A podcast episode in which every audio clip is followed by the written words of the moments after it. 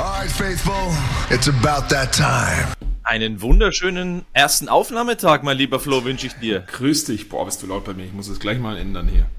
Das läuft ja schon. Dir auch. Dir auch. Frohe, frohes Neues. Tonight, it isn't about them, it's about this team. Check, check, check, zip, zip. So macht man das bei der Veranstaltungstechnik, habe ich gelernt. Zip, zip, ritz, zap, zack. Ha, hü, zip. The time it took you to answer the door and tip the pizza guy, this team just scored another touchdown.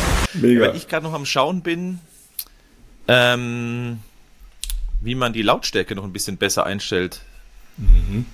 Da sind wir jetzt natürlich die absoluten Technik-Nerds. You cannot take your eyes off it for fear that you will miss something incredible. Wir haben Ton, wir haben Bild. Flo, dann sollte alles parat sein. Alles ready. Abfahrt, würde ich sagen. Endzone, der The Zone NFL Talk. Ja, dann ein wunderschönes und offizielles Herzlich willkommen. Ein weiterer Podcast, NFL-Podcast. Es wurde Zeit, es gibt so wenige, aber wir haben uns in der Offseason überlegt, es wird Zeit, dass auch wir von The Zone darüber sprechen. Hallo also zu Endzone, der The Zone NFL Talk. Und wir als Endzone-Hosts, Christoph Stadler und ich, haben jetzt, ab jetzt, jede Woche eine Menge vor. Christoph, was genau denn? Ja, erstmal hallo auch von meiner Seite. Genau wie du sagst, äh, es gibt ja kaum NFL-Podcasts um die 4000, aber 4001 sind besser. Dann machen wir doch auch noch einen. Nee, wir sind ja doch alte Laberbacken in der Endzone. Bleibt dann, also in der NFL-Konferenz, die es ja am Sonntag weiterhin geben wird äh, auf der Zone, bleibt so wenig Zeit zu reden. Dann dachten wir, komm, unter der Woche schnacken wir auch noch mal eine gute Stunde. Ja, und so kam dieser Podcast zustande oder kommt jetzt zustande. Ja, ich habe dich auch ein bisschen vermisst über die Offseason, muss ich sagen. Also deswegen Ja, bin ich über die, lang. ja, ich bin über die Idee total begeistert. Und wir werden halt jetzt jede Woche tatsächlich äh, über die Spiele sprechen, über News in der NFL, also alles, was ihr über die NFL wissen müsst. Und wir haben auch immer wieder Gäste äh, am Start oder werden sie über die Saison dabei haben. Aus der NFL, aus unserem Endzone-Kosmos, egal woher, Expertise. Ich glaube, daran wird es nicht scheitern, oder? Nee, ich glaube auch, äh, da sollten wir Leute finden können heute. Ich glaube, das können wir schon mal sagen. Unter anderem haben wir ein längeres Interview mit Gabe Davis, dem Wide Receiver der Buffalo Bills, machen können. Der war im Sommer in Frankfurt. Da waren wir auch ganz zufällig zu Gast und haben ihn ein bisschen länger interviewt. Das gibt's dann heute. Ein paar mehr Spieler, die wir interviewt haben. Auch da werden wir euch das, äh, ja, die nächsten Ausgaben dann präsentieren, was diese gesagt haben. Die waren auf jeden Fall gut drauf in Frankfurt im Sommer. Noch nicht so lange her, paar Wochen. Äh, Gerade Gabe Davis, da konnten wir länger eben mit dem One-on-One ein Interview machen. Waren ein paar coole Aussagen dabei, wie ich fand. Absolut, und genau das hören wir uns heute an und wir werden äh, Previews machen. Wir sind ja noch in der Preseason, das heißt, wir gucken mal auf die einzelnen Teams und äh, machen heute in dieser Folge die AFC East und die NFC West und wir starten dann auch direkt rein in die AFC East. AFC East. Ja, genau, Flo, du hast es schon gesagt. Wir schauen uns eben heute, um es mal so zu zeigen, zwei Divisions an, die AFC East und die NFC West. Starten mit der AFC East. Ähm, wir haben da sogar einen Ton auch nochmal parat, denn auch Josh Uche von den Patriots, der war in Frankfurt da. Also logischerweise starten wir dann mit den Patriots, bevor es dann weitergeht. Lass mich die Reihenfolge schnell sagen, damit wir vielleicht alle auf dem gleichen Stand sind. Patriots, Dolphins, dann geht es weiter mit den Jets und mit den Bills. So haben wir mal unsere Reihenfolge festgelegt und dann starten wir eben mit den Patriots und hören mal rein, was äh, Josh Uche zu ja, der Saison, zu den Patriots sagt, was er erwartet und auch zu ja, sich selber. Der hatte ja doch eine gute letzte Saison. Let's talk a little bit about your team, about next season. You missed the playoffs two times the last three years. That's probably not what the Patriots want to have. What do you expect 2023?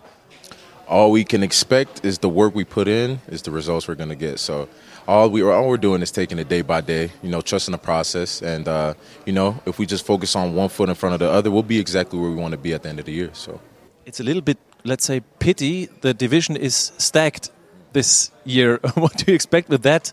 Very, very tough uh, division, maybe the toughest this year. I expect it to be fun, exciting.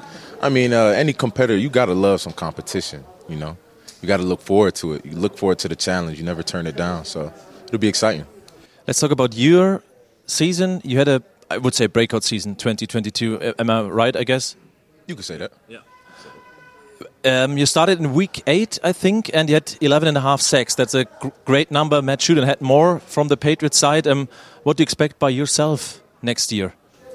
I, ex- I expect to just you know continue, continue to growth, continue to trust the process, and you know better what I did last year, and um, you know just taking it day by day, trusting the process.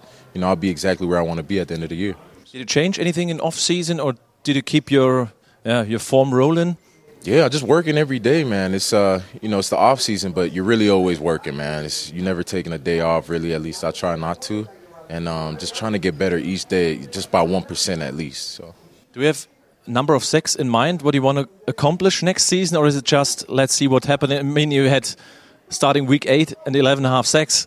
I mean, um, I'll just say stay tuned. You know, just tune into each game. You know, maybe we have a, a, a counter going or something like that. But uh, I'm not going to put a number on. it. I'm just going to work hard every day and try to help my team win. But you're counting your sacks. Uh, I'm counting our wins. So. Also erzählt die Siege, Josh Uche. Das ist Ja. die große Frage in der Division. Flo, das war dein Team, was du ein bisschen genauer vorbereitet hast. Was, wie viel darf er zählen? 8 und 9 war der Rekord letzte Saison. Das ist die große, große Frage. Du hast ihn das ja auch äh, direkt am Anfang konfrontiert, journalistisch äh, gut, wie du immer unterwegs bist, keine Frage, dass sie die Playoffs verpasst haben. Und das ist man von den Patriots natürlich nicht gewohnt. Äh, Stichwort Tom Brady, jetzt schon seit ein paar Jahren nicht mehr da. Ähm, aber Josh Uche und die Defense sah immer schon ganz gut aus. Aber Christoph, die eigentliche Frage ist ja, was wird mit der Offense und was wird mit Mac Jones passieren? Viele sagen, und das ist übrigens zum Anfang nochmal auch von meiner Seite, die für mich krasseste Division, die wir uns hier gleich am Anfang auch mal vornehmen, die AFC East. Und da munkelt man so, die Patriots könnten vielleicht hinten überfallen, wenn sie ihre Offense nicht in den Griff bekommen. Aber wichtigste Baustelle geschlossen. Bill O'Brien ist der neue Offensive Coordinator der New England Patriots. Ehemaliger Houston Head Coach, kommt jetzt von Alabama, also aus dem College. Matt Patricia, den wir alle nicht so äh, gerne da gesehen haben, glaube ich. Farce. Der ist jetzt Das war eine Farce, gegangen. Ja. Das ist genau das Thema. Letztes Jahr hatten wir einen defensive denkenden Offensive Coordinator. Alleine dieser Satz ist ja schon völlig irre, eigentlich. Ne? Banane. Aber naja, deswegen, das wird die große Frage sein. Sie haben allerdings auch in, der ersten, in den ersten drei Runden im Draft mal wieder keinen Offensive-Spieler äh, gewählt. Ja, sie haben sich wieder ein bisschen auf die Defense konzentriert mit dem wohl besten Cornerback Christian Gonzalez. Bill Belichick ist auch ein Defensive Coach, wenn man ehrlich ist. Trotzdem die Frage, Chuchu Smith-Schuster mit dabei, Mike Gesicki ist neu dazugekommen. Das sind ja wieder, wie Bill Belichick sie auch gerne hat, recht passable, großgewachsene Waffen für einen Mac Jones, oder nicht? Äh, absolut. Ähm, das war ja sowas, was man schon vorher probiert hat mit diesen zwei Titans, Johnny Smith, äh, Henry Hunter, was man probiert hat. Muss man ehrlicherweise sagen, das ging, glaube ich, komplett in die Hose. Das hat man sich anders vorgestellt. Jetzt mit Bill O'Brien, der ganz gerne mit äh, 12 Personal das auch macht. Und ich glaube, mit Gesicki und Henry zusammen, das könnte für Jones schon eine ganz gute Hilfe sein, dass es besser läuft, weil was ist Mac Jones für ein, für ein Quarterback? Ich habe es mal aufgeschrieben. Es sind halt so viele Ups und Downs. Der hatte in fünf von 14 Spielen keinen Touchdown-Pass letzte Saison, aber eben auch nur zwei Spiele mit mehr als einer Interception. Ja. Also ist das das gelebte Quarterback-Mittelmaß? Ja, vermutlich, also von den Zahlen her auf jeden Fall, ne? Aber du, du, du sagst es ja. Jetzt haben sie vielleicht genau das richtig gemacht mit den Free Agents, allen voran Juju. Ich meine, das ist immer noch ein sehr passabler Wide Receiver, brauchen wir nicht drüber sprechen. Genau das, was vielleicht auch Mac Jones braucht, weil viele haben immer so ein bisschen draufgedroschen. Ich persönlich, das habe ich dir auch schon unter vier Augen gesagt, jetzt unter einigen Ohren hoffentlich. Ähm, Mac Jones ist nicht so schlecht, wie viele ihn immer machen, meiner Meinung nach. Und ich glaube, wenn er jetzt halt die Unterstützung bekommt, eben genau mit solchen Leuten, wie auch sich Bill Belichick und die Offense rund um die Patriots mit Bill O'Brien jetzt als neuer OC äh, sich wohlfühlen, dann kann Mac Jones davon auch profitieren. Aber für mich, um bei einer Prediction zu bleiben, bei den New England Patriots steht und fällt alles mit, wie bekommen sie die Offense ins Laufen. Auch Running Back Situation ist so ein Thema, was man noch verbessern könnte. Da kommen ja immer wieder Gerüchte auf, äh, über die wir vielleicht später noch sprechen. Sieg Aber- Elliott? Ja, Zeke Elliott, ganz genau. Der war nämlich da letzte Woche, äh, hat sich ähm, mal vorgestellt, ein bisschen mit ein paar Hände geschüttelt. Auch immer noch ein Running Back, den man durchaus äh, benutzen kann, glaube ich. Aber vielleicht gibt es ja noch einen Trade. Jonathan Taylor, wer weiß, wer weiß. Aber wie gesagt, da kommen wir vielleicht später nochmal dazu. Nur Christoph. Und das ist das, was alle Patriots-Fans da draußen auch letztes Jahr Hoffnung macht, die Defense. Du hast mit George Uche gesprochen. der spät viele Sacks gesammelt hat, der mit Und Matthew aber auch wirklich Judon- heiß da in ja, Frankfurt. Du hast gemerkt, wie, wie gut der einfach drauf ist, weil er weiß, dass er einfach ein geiles letztes halbes Jahr hatte. Voll. Also der war, der, der war komplett confident. Ne? Und ähm, ich glaube, er persönlich zählt es wirklich nicht. Er hat auch von dem Prozess gesprochen, haben wir gerade gehört. Und das ist genau das, wo ich die New England Patriots sehe in dieser Saison. Der Prozess, ähm, insgesamt in allen drei Bereichen des Footballs ähm, besser zu werden. Nur bei der Defense, da brauchen sie sich nicht verstecken. Das war letztes Jahr schon richtig stark mit Judon und Uche und jetzt auch noch mit Christian Gonzalez. Also das wird das Prunkstück werden. Mal schauen, was sie daraus machen. Gonzales, wird es für dich so ein typischer Patriots-Stil sein? Weil das ist doch eigentlich perfekt für Belichick, oder? Ja, definitiv. Das ist ja genau das, was er will. Viele ähm, munkeln ja immer oder lachen auch darüber, was sie im Draft tun. Aber man muss schon sagen, ohne das jetzt statistisch überprüft zu haben, gefühlt acht von zehn funktionieren immer, egal wo du, wo du die picken. Und äh, das ist auch eine Baustelle, die sie schließen mussten, in Anführungsstrichen. Ein sehr talentierter äh, Cornerback. Ich glaube, der passt da bestens rein. Vor allen Dingen, wenn der Pass Rush den Quarterback immer ordentlich Druck macht, dann kann der Cornerback auch dementsprechend seine Arbeit besser verrichten. Also ich glaube, die Defense, da braucht man sich keine Sorgen machen und dann mal gucken, ähm, wie die Patriots in dieser sehr toughen AFC East dann performen werden.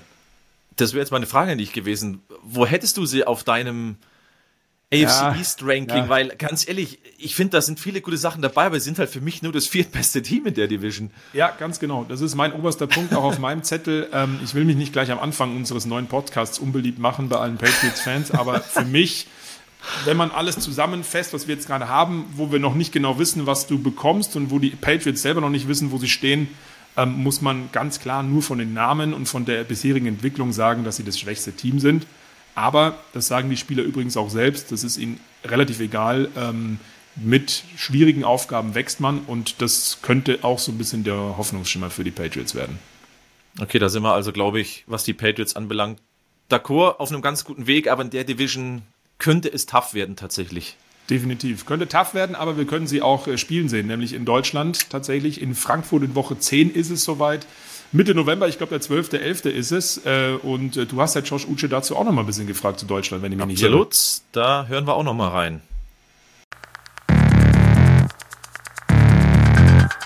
I could tell them to just, you know, have an open mind. Whatever you think Frankfurt is going to be, it's probably not going to be that. You know, it's very inclusive. Uh, a lot of culture, a lot of music, a lot, a lot of sightseeing to do, and uh, most importantly, you know, the food is just amazing. Know, I've had a really, I- I'm a big food person, and I've had nothing but great experiences so far. So, you know, I'm excited to see the fans in that stadium. Though that's the that's the one thing I can't predict yet. But um, you know, once they get a couple beers in them and stuff like that, I'm sure it's going to be a, an exciting environment. So. I heard the beer and the food thing in Germany.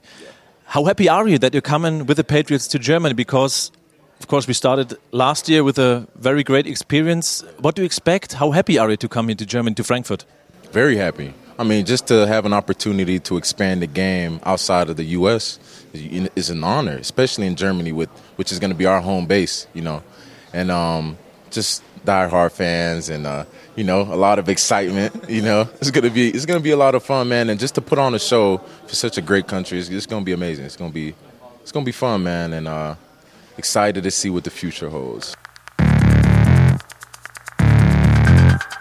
Auch da, der hat schon, schon Bock, der strahlt heute die ganze Zeit dieses Selbstvertrauen aus und ja, Patriots, Homebase Deutschland, natürlich durch die Vergangenheit mit, mit Vollmer, ähm, ja, das könnte durchaus ihre Homebase tatsächlich auch sein in Da Frankfurt. dürfen, da dürfen wir uns auf jeden Fall auf was freuen und nochmal äh, auch vielen Dank an Josh Uche. Das war richtig cool mit dem. Ich habe das mit dem Food habe ich mitgekriegt. Wir waren ja natürlich in deutschen in deutschen Wirtshäusern.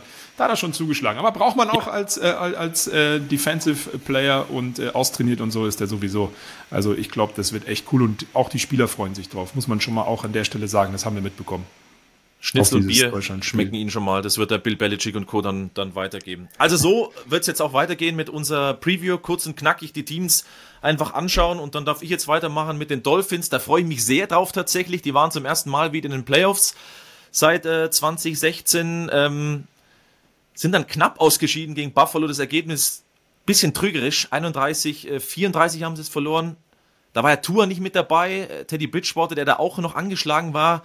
Skylar Well. Thompson war da damals der Quarterback. Und ich glaube, dann sind wir schon beim spannendsten Thema bei den Dolphins. Wie fit ist Tour. Der geht jetzt in sein viertes NFL-Jahr, Tour Tagovailoa, spielt also noch äh, unter seinem Rookie-Vertrag und ich habe mir mal so drei Fragen bei ihm gestellt, Flo. Ja. Sag dann gerne deine Meinung dazu. Also erstmal ist eh klar, wie fit ist er? Der hat wohl über ein Karriereende nachgedacht. In der Offseason hat er Jiu-Jitsu betrieben, um das richtige Hinfallen ähm, ja, zu lernen, das besser zu machen, Okay. weil er eben auf den Nice. Hinterkopf immer gefallen ist. Ich glaube, die Frage ist schnell beantwortet. Natürlich muss er fit bleiben. Ähm, da gibt es Ja. nicht viel Spielraum.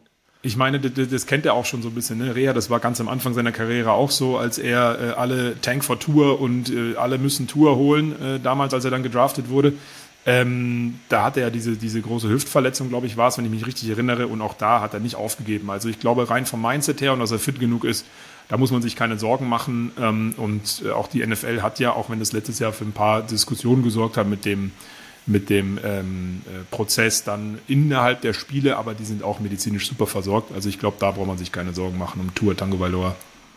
Genau, das war Frage 1. Ja. Absolut 100% Zustimmung. Frage 2, wie gut ist er denn wirklich? Das werden wir jetzt noch gar nicht beantworten können. Denn ähm, der hatte zwar 25 Passing-Touchdowns in seinen 13 Spielen, die er dann tatsächlich gemacht hat. 15 von diesen 25, aber allein in vier Spielen. Ja. In vier Spielen. Der hat ja einmal ein sechs äh, Passing-Touchdown-Game. Also ich bin da sehr gespannt, wie gut er wirklich ist. Qualität ist da, Talent ist da.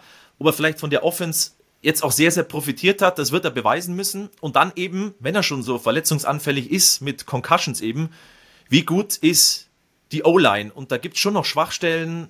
Left Guard mit äh, Liam Eichenberg, ich hoffe, ich habe es richtig ausgesprochen. Äh, Right Tackle mit Austin Jackson. Und da habe ich echt so ein bisschen Bauchschmerzen. Können die den gut genug äh, schützen? Taron Armstead, Left Tackle, der ist halt auch verletzungsanfällig. Und das ist für mich so die größte Frage. Da habe ich ein bisschen Angst um den Kollegen.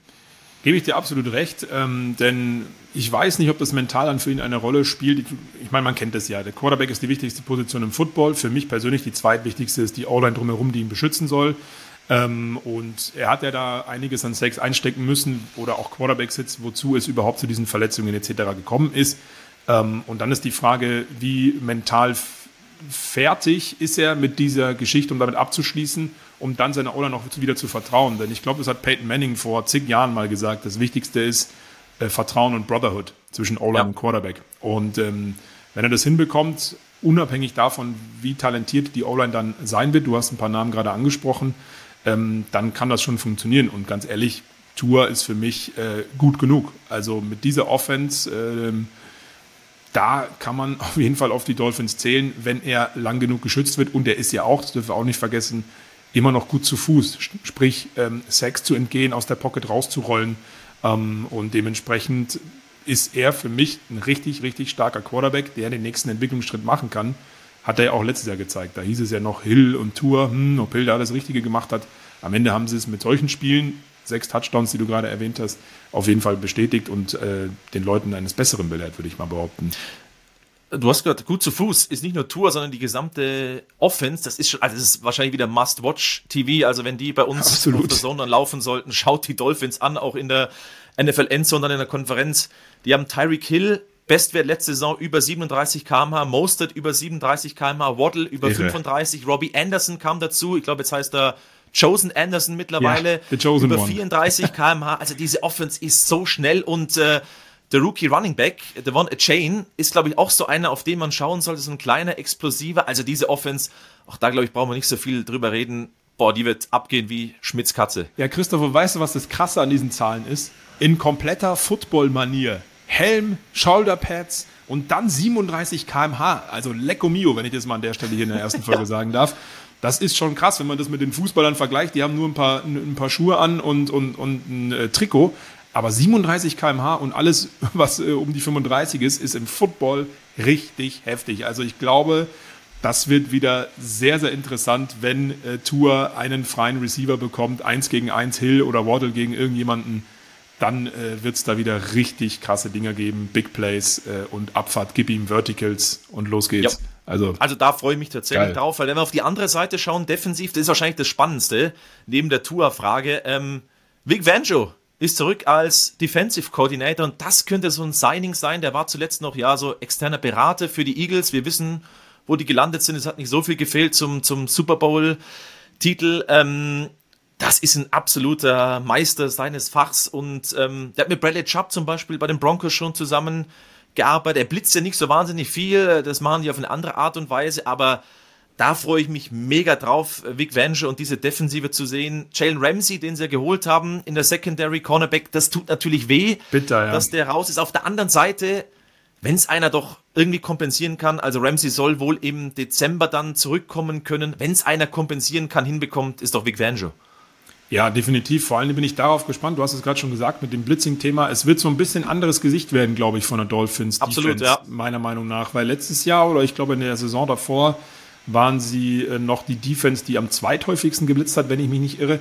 Und ähm, da bin ich gespannt, weil er jetzt nochmal neue äh, Segmente mit reinbekommt oder mit reinbringt, besser gesagt, pardon, die die Defense sogar meiner Meinung nach nochmal stärker machen können, stärker machen werden tatsächlich. Und das wird für mich äh, spannend zu beobachten zu sein, weil wenn wir über die Offense gesprochen haben, da braucht man sich theoretisch keine Sorgen machen, wenn Tour und die O-Line abliefern. Und dann ist es andersrum wie bei den Patriots, äh, müssen sie an der Defense ein bisschen schrauben und das tun sie offensichtlich. Und dann sind sie für mich ein sehr gutes, komplettes Team. Ich lese nur mal ein paar Namen vor. Jalen Phillips, starkes letztes Jahr. Christian Wilkins, Bradley Chubb habe ich schon erwähnt. Jalen Ramsey kommt ja irgendwann hoffentlich dann zurück. Savian Howard, ähm, also Javon Holland, also Ja. er kann mit ein bisschen was arbeiten. Ich freue mich da echt auf dieses Heavy Zone Coverage Spiel da von, von Vanjo dann zu sehen, weil es ist was Neues, aber ich glaube, es könnte da, es könnte vielleicht dieser Schritt sein, den sie noch gehen müssen, um echt ein Top-Team zu sein, weil das war dann letztes Jahr schon das, was gefehlt hat noch. Definitiv und äh, 1 zu 1 Ersatz, weiß nicht, ob du schon gesagt hast, haben sie auch noch geholt mit Eli Apple, der Eli Apple, immer ja. noch ein Name ist, den man, den man äh, mit, mit guten Leistungen verbindet. Also dementsprechend gebe ich dir da absolut recht. Für mich ähm, ein sehr komplettes Team, was in der AFC East vielleicht sogar den Sprung auf 1 schaffen kann, je nachdem, was die Bildzeit Oh, da bist kommen schon- wir ja noch dazu. Perfekt, 9 und 8 waren sie letztes Jahr. Ich gebe ihnen mehr Siege, definitiv. absolut. Gehe ich mit. Gehe ich mit. Nur jetzt wird's halt spannend, weil das nächste Team, die New York Jets, Flo, die wollen, Ja. wollen mehr Siege. Und ich bin mir da eigentlich auch sicher, die werden auch mehr Siege holen. Absolut richtig. Äh, Und eigentlich ist es in, bei allen Teams, die wir bis jetzt gesprochen haben, genauso wie bei den New York Jets. Sah alles ganz gut aus, vor allen Dingen bis zur Mitte der Saison, hinten raus dann ein bisschen nachgelassen. Und was haben sie festgestellt? Wir haben ein Problem und das ist die Quarterback-Position. Und das ist für euch keine News natürlich. Jetzt haben sie einen mit Aaron Rodgers, dieser Blockbuster-Trade. Sie haben ihn dann bekommen. Das hat sich ja ewig hingezogen. Brauchen wir nicht mehr drüber reden, wie das alles dazu kam. Habt ihr alles mitbekommen? Jetzt ist er auf jeden Fall da. Das ist natürlich auch die größte Story dann letztendlich. Ähm, was kann Aaron Rodgers mit dieser Offense fabrizieren, nachdem sie eigentlich mit einer guten Leistung irgendwann zum Ende der Saison eingebrochen sind, trotz guter Waffen, trotz toller Wide Receiver. Aber äh, alle Quarterbacks waren halt einfach zu schwach, so ehrlich muss man sein. Auch wenn Zach Wilson, Christoph, ja äh, Aaron Rodgers den Kampf angesagt hat. Ob es da wirklich dazu kommt, äh, ich mag es bezweifeln. ja, ich mag es auch bezweifeln, sonst hätte man Rogers nicht holen müssen. Ähm, ich bin halt echt, echt gespannt. Ich habe mir den Sketch schon mal von den Kollegen angeschaut. Weißt du, wie die starten? Ja, Die haben- heftig. Also, Buffalo in Dallas gegen New England, gegen Kansas, in Denver bei den Broncos. Auch ein schönes Matchup nach Geschichten zuletzt. Kommst du vielleicht gleich noch drauf? Komme ich gleich noch drauf, ja. gegen Philly und dann ist Bye Week. Ich glaube, in der Bye Week wissen wir schon, wo die Richtung der Jets hingehen könnte. Also das Auftaktprogramm ist schon, boah, die dürfen keine Zeit verlieren, die dürfen keine Anpassungsprobleme haben. Nee, absolut nicht. Ähm, dafür ist natürlich auch die Preseason so ein bisschen da. Gibt es dann übrigens äh, quasi fast im Anschluss an diese erste Podcast-Ausfolge die New York Jets gegen die Cleveland Browns. Das erste Preseason-Spiel, das Hall of Fame-Game, könnt ihr live auf The Zone gucken um 2 Uhr nachts. Aber Genau, wenn der ähm, Donnerstag, wenn der Donnerstag den Podcast hört, Donnerstag auf Freitagnacht um 2 Uhr, Hall of Fame Game, Jets gegen Browns natürlich live äh, auf der Zone. Wenn er es Freitag hört, müsst ihr es Real Life anschauen. Ja, das ist, das ist glaube ich, auch, auch. ein, ist auch eine gute Idee. Aber um auf die Chats nochmal zurückzukommen, du hast es gerade schon so ein bisschen gesagt. Also auch da gerne Name-Dropping, ähnlich wie du es mit den Dolphins gerade gemacht hast. Da gucke ich auch nochmal gerne auf meinen Zettel. Wir haben den Offensive Rookie of the Year, Wide Receiver Garrett Wilson dabei. Wir haben Running Back Brees Hall, der nach dem Kreuzbandriss wieder zurückkommt, der am Anfang der Saison alle überrascht hat, beziehungsweise gezeigt hat, was er wirklich drauf hat. Da ist die große Frage, können sie das bestätigen? Ja, in dieser Offense mit Aaron Rodgers, der endlich auch Waffen hat. Da hat er bei Green Bay ja immer ein bisschen rumgejammert. Jetzt hat er die Möglichkeiten dazu, wenn die Leute das bestätigen. Vielleicht kommt noch ein Delvin Cook. Der war letzte Woche, ähnlich wie Sieg bei den Patriots, vorstellig, hat sich da mal ein bisschen präsentiert. der sucht ja noch ein neues Team. Dann hält sich das Gerücht um Devante Adams immer noch wacker, auch weil Aaron Rodgers neulich erst, letzte Woche oder vor zwei Wochen war es schon, glaube ich, äh, seinen Vertrag umstrukturiert hat. Er hätte eigentlich noch 110 Millionen bekommen sollen, hat dann aber gesagt, wisst ihr was, jetzt bin ich bei den Jets, ich habe Bock, einen Super Bowl zu gewinnen. Ähm, ich nehme nur 75. Und da ist natürlich wieder Cap Space da, das heißt, das Devante Adams-Gerücht hält sich auch tapfer. Und jetzt kommen wir genau zu dieser Story. Der Ex-Green Bay Offensive Coordinator Nathaniel Hackett, Ex-Denver Broncos Head Coach, der ist jetzt auch wieder mit dabei. Ja? Und der hat nicht nur Alan Lazar mitgebracht, sondern der hat auch mit Aaron Rodgers schon eine erfolgreiche ähm, Historie hinter sich gebracht. Der ist äh, unter Hackett zweimal MVP geworden. Ähm, und dementsprechend könnte es da auch klicken und könnte Rogers helfen, aber den Jets auch insgesamt diese Green Bay Offense so ein bisschen mit reinzubringen. Da wird der Christoph immer so ein bisschen gewitzelt. Ja, ja, Green Bay Jets, ja, müssen wir mal gucken. Oder die New York Packers, wie es dann letztendlich werden wird. Ähm, Gibt da noch einen Randall Cobb, Adrian ja. Amos, also ist noch mehr da, was bei den Packers richtig, mit dabei richtig. war. Ja, das sind alles gute und solide Waffen, ja. Also absolut. Es ist die Frage, ist es für Rogers ausreichend? Ich, ich, ich gehe davon aus, wir haben noch einen Nicole Hartman, wir haben Corey Davis noch da, wir haben die Titans CJ Ozuma und äh, Tyler Conklin. All das mit Aaron Rodgers, damit wird mit den Jets zu rechnen sein. Hast du Garrett Wilson schon angesprochen? Habe ich, habe ich, habe ich. Okay. Offensive Sorry. Rookie of the Year, natürlich ja gar kein Thema. Ah ja, logisch, am es Anfang ist ja so viel. richtig. Schau mal, und da, da sind wir genau ja, bei sind wirklich viele. Ja, es ist, es ist viel, was vor allen Dingen jung ist, talentiert ist und jetzt mit einem sehr erfahrenen Quarterback genau die Baustelle geschlossen, die sie benötigt haben. Denn, bevor wir nochmal zu der Hackett-Geschichte kommen, ganz kurzer Ausflug zur Defense. Da waren sie auch richtig gut, ja. Auch diese Defense unter dem Headcoach Robert Sala, allen voran Defensive Rookie of the Year, Source Gardner letztes Jahr, sah super gut aus. Defensive Tackle Quinnen Williams, teuer verlängert, auch jung, Füße stark. Die ganzen Defense-Spieler sind jung, aggressiv bei den Jets und haben letztes Jahr schon sehr, sehr gut ausgesehen. Dazu sehr wichtige Spieler im Pass Rush geholt, auf der Linebacker-Position, beziehungsweise auch verlängert mit CJ Mosley, Al Woods, Carl Lawson, nur ein paar zu nennen und Erstrundenpick äh, Will McDonald. Das mal nur der kurze Ausflug in die Defense, da brauche ich gar nicht in die Tiefe gehen, denn die ist entwicklungsfähig, obwohl sie letztes Jahr schon so gut war. Genauso gilt es für die Offense rund um Aaron Rodgers. Das größte Fragezeichen ist nur, wie schnell klickt Rodgers, wie gut läuft es mit Hackett und auch das Thema O-Line. Aber wie gut es mit Hackett läuft, Christoph, er hat ja ihm äh, oder ist ihm zur Seite gesprungen, äh, nachdem Sean Payton sich ja ein bisschen ausgelassen hat über Nathaniel Hackett.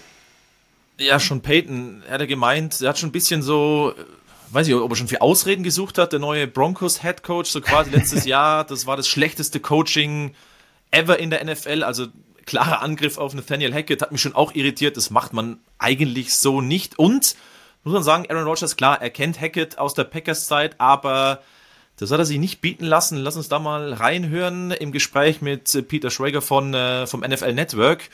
War eine klare Ansage von, von Aaron Rodgers, muss ich sagen, hat mir gefallen, dass er für seinen Coach da, für seinen OC da mehr als nur eingesprungen ist.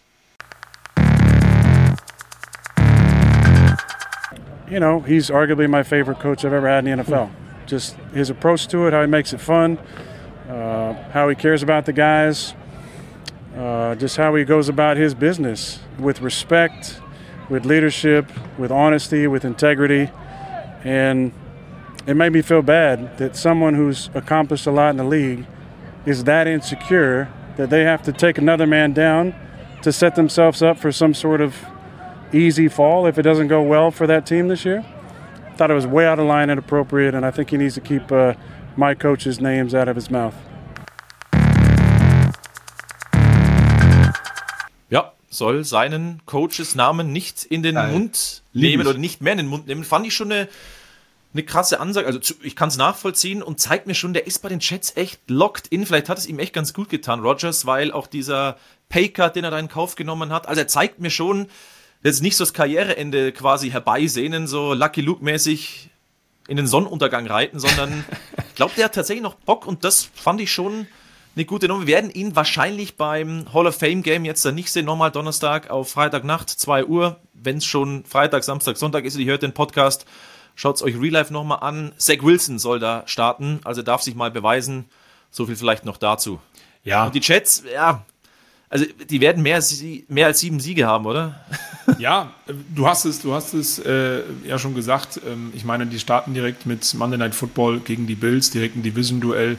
Ähm, das wird noch tricky mit diesem Schedule, aber ähm, ich finde, sie sind ein klarer Playoff-Kandidat. Denn ich habe zu den Dolphins gerade gesagt, sehr komplettes Team. Ähnlich gilt es für mich für die New York Jets.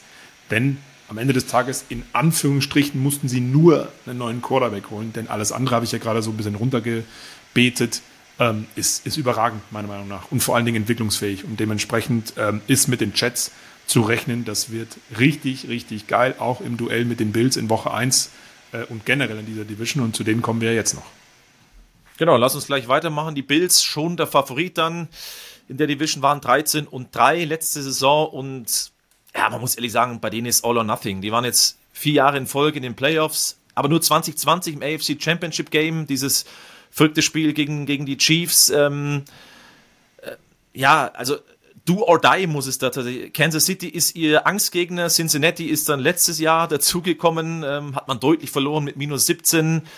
Ähm, die haben seit 2019 47 Regular Season Siege eingefahren. Was denkst du, wie viele Teams da besser sind, so aus dem Stegreif? Eins. Ja, richtig, es ist, sind nur die Chiefs. Ja. Es sind nur die Chiefs. Also, sprich, in Regular Season ist alles wunderbar.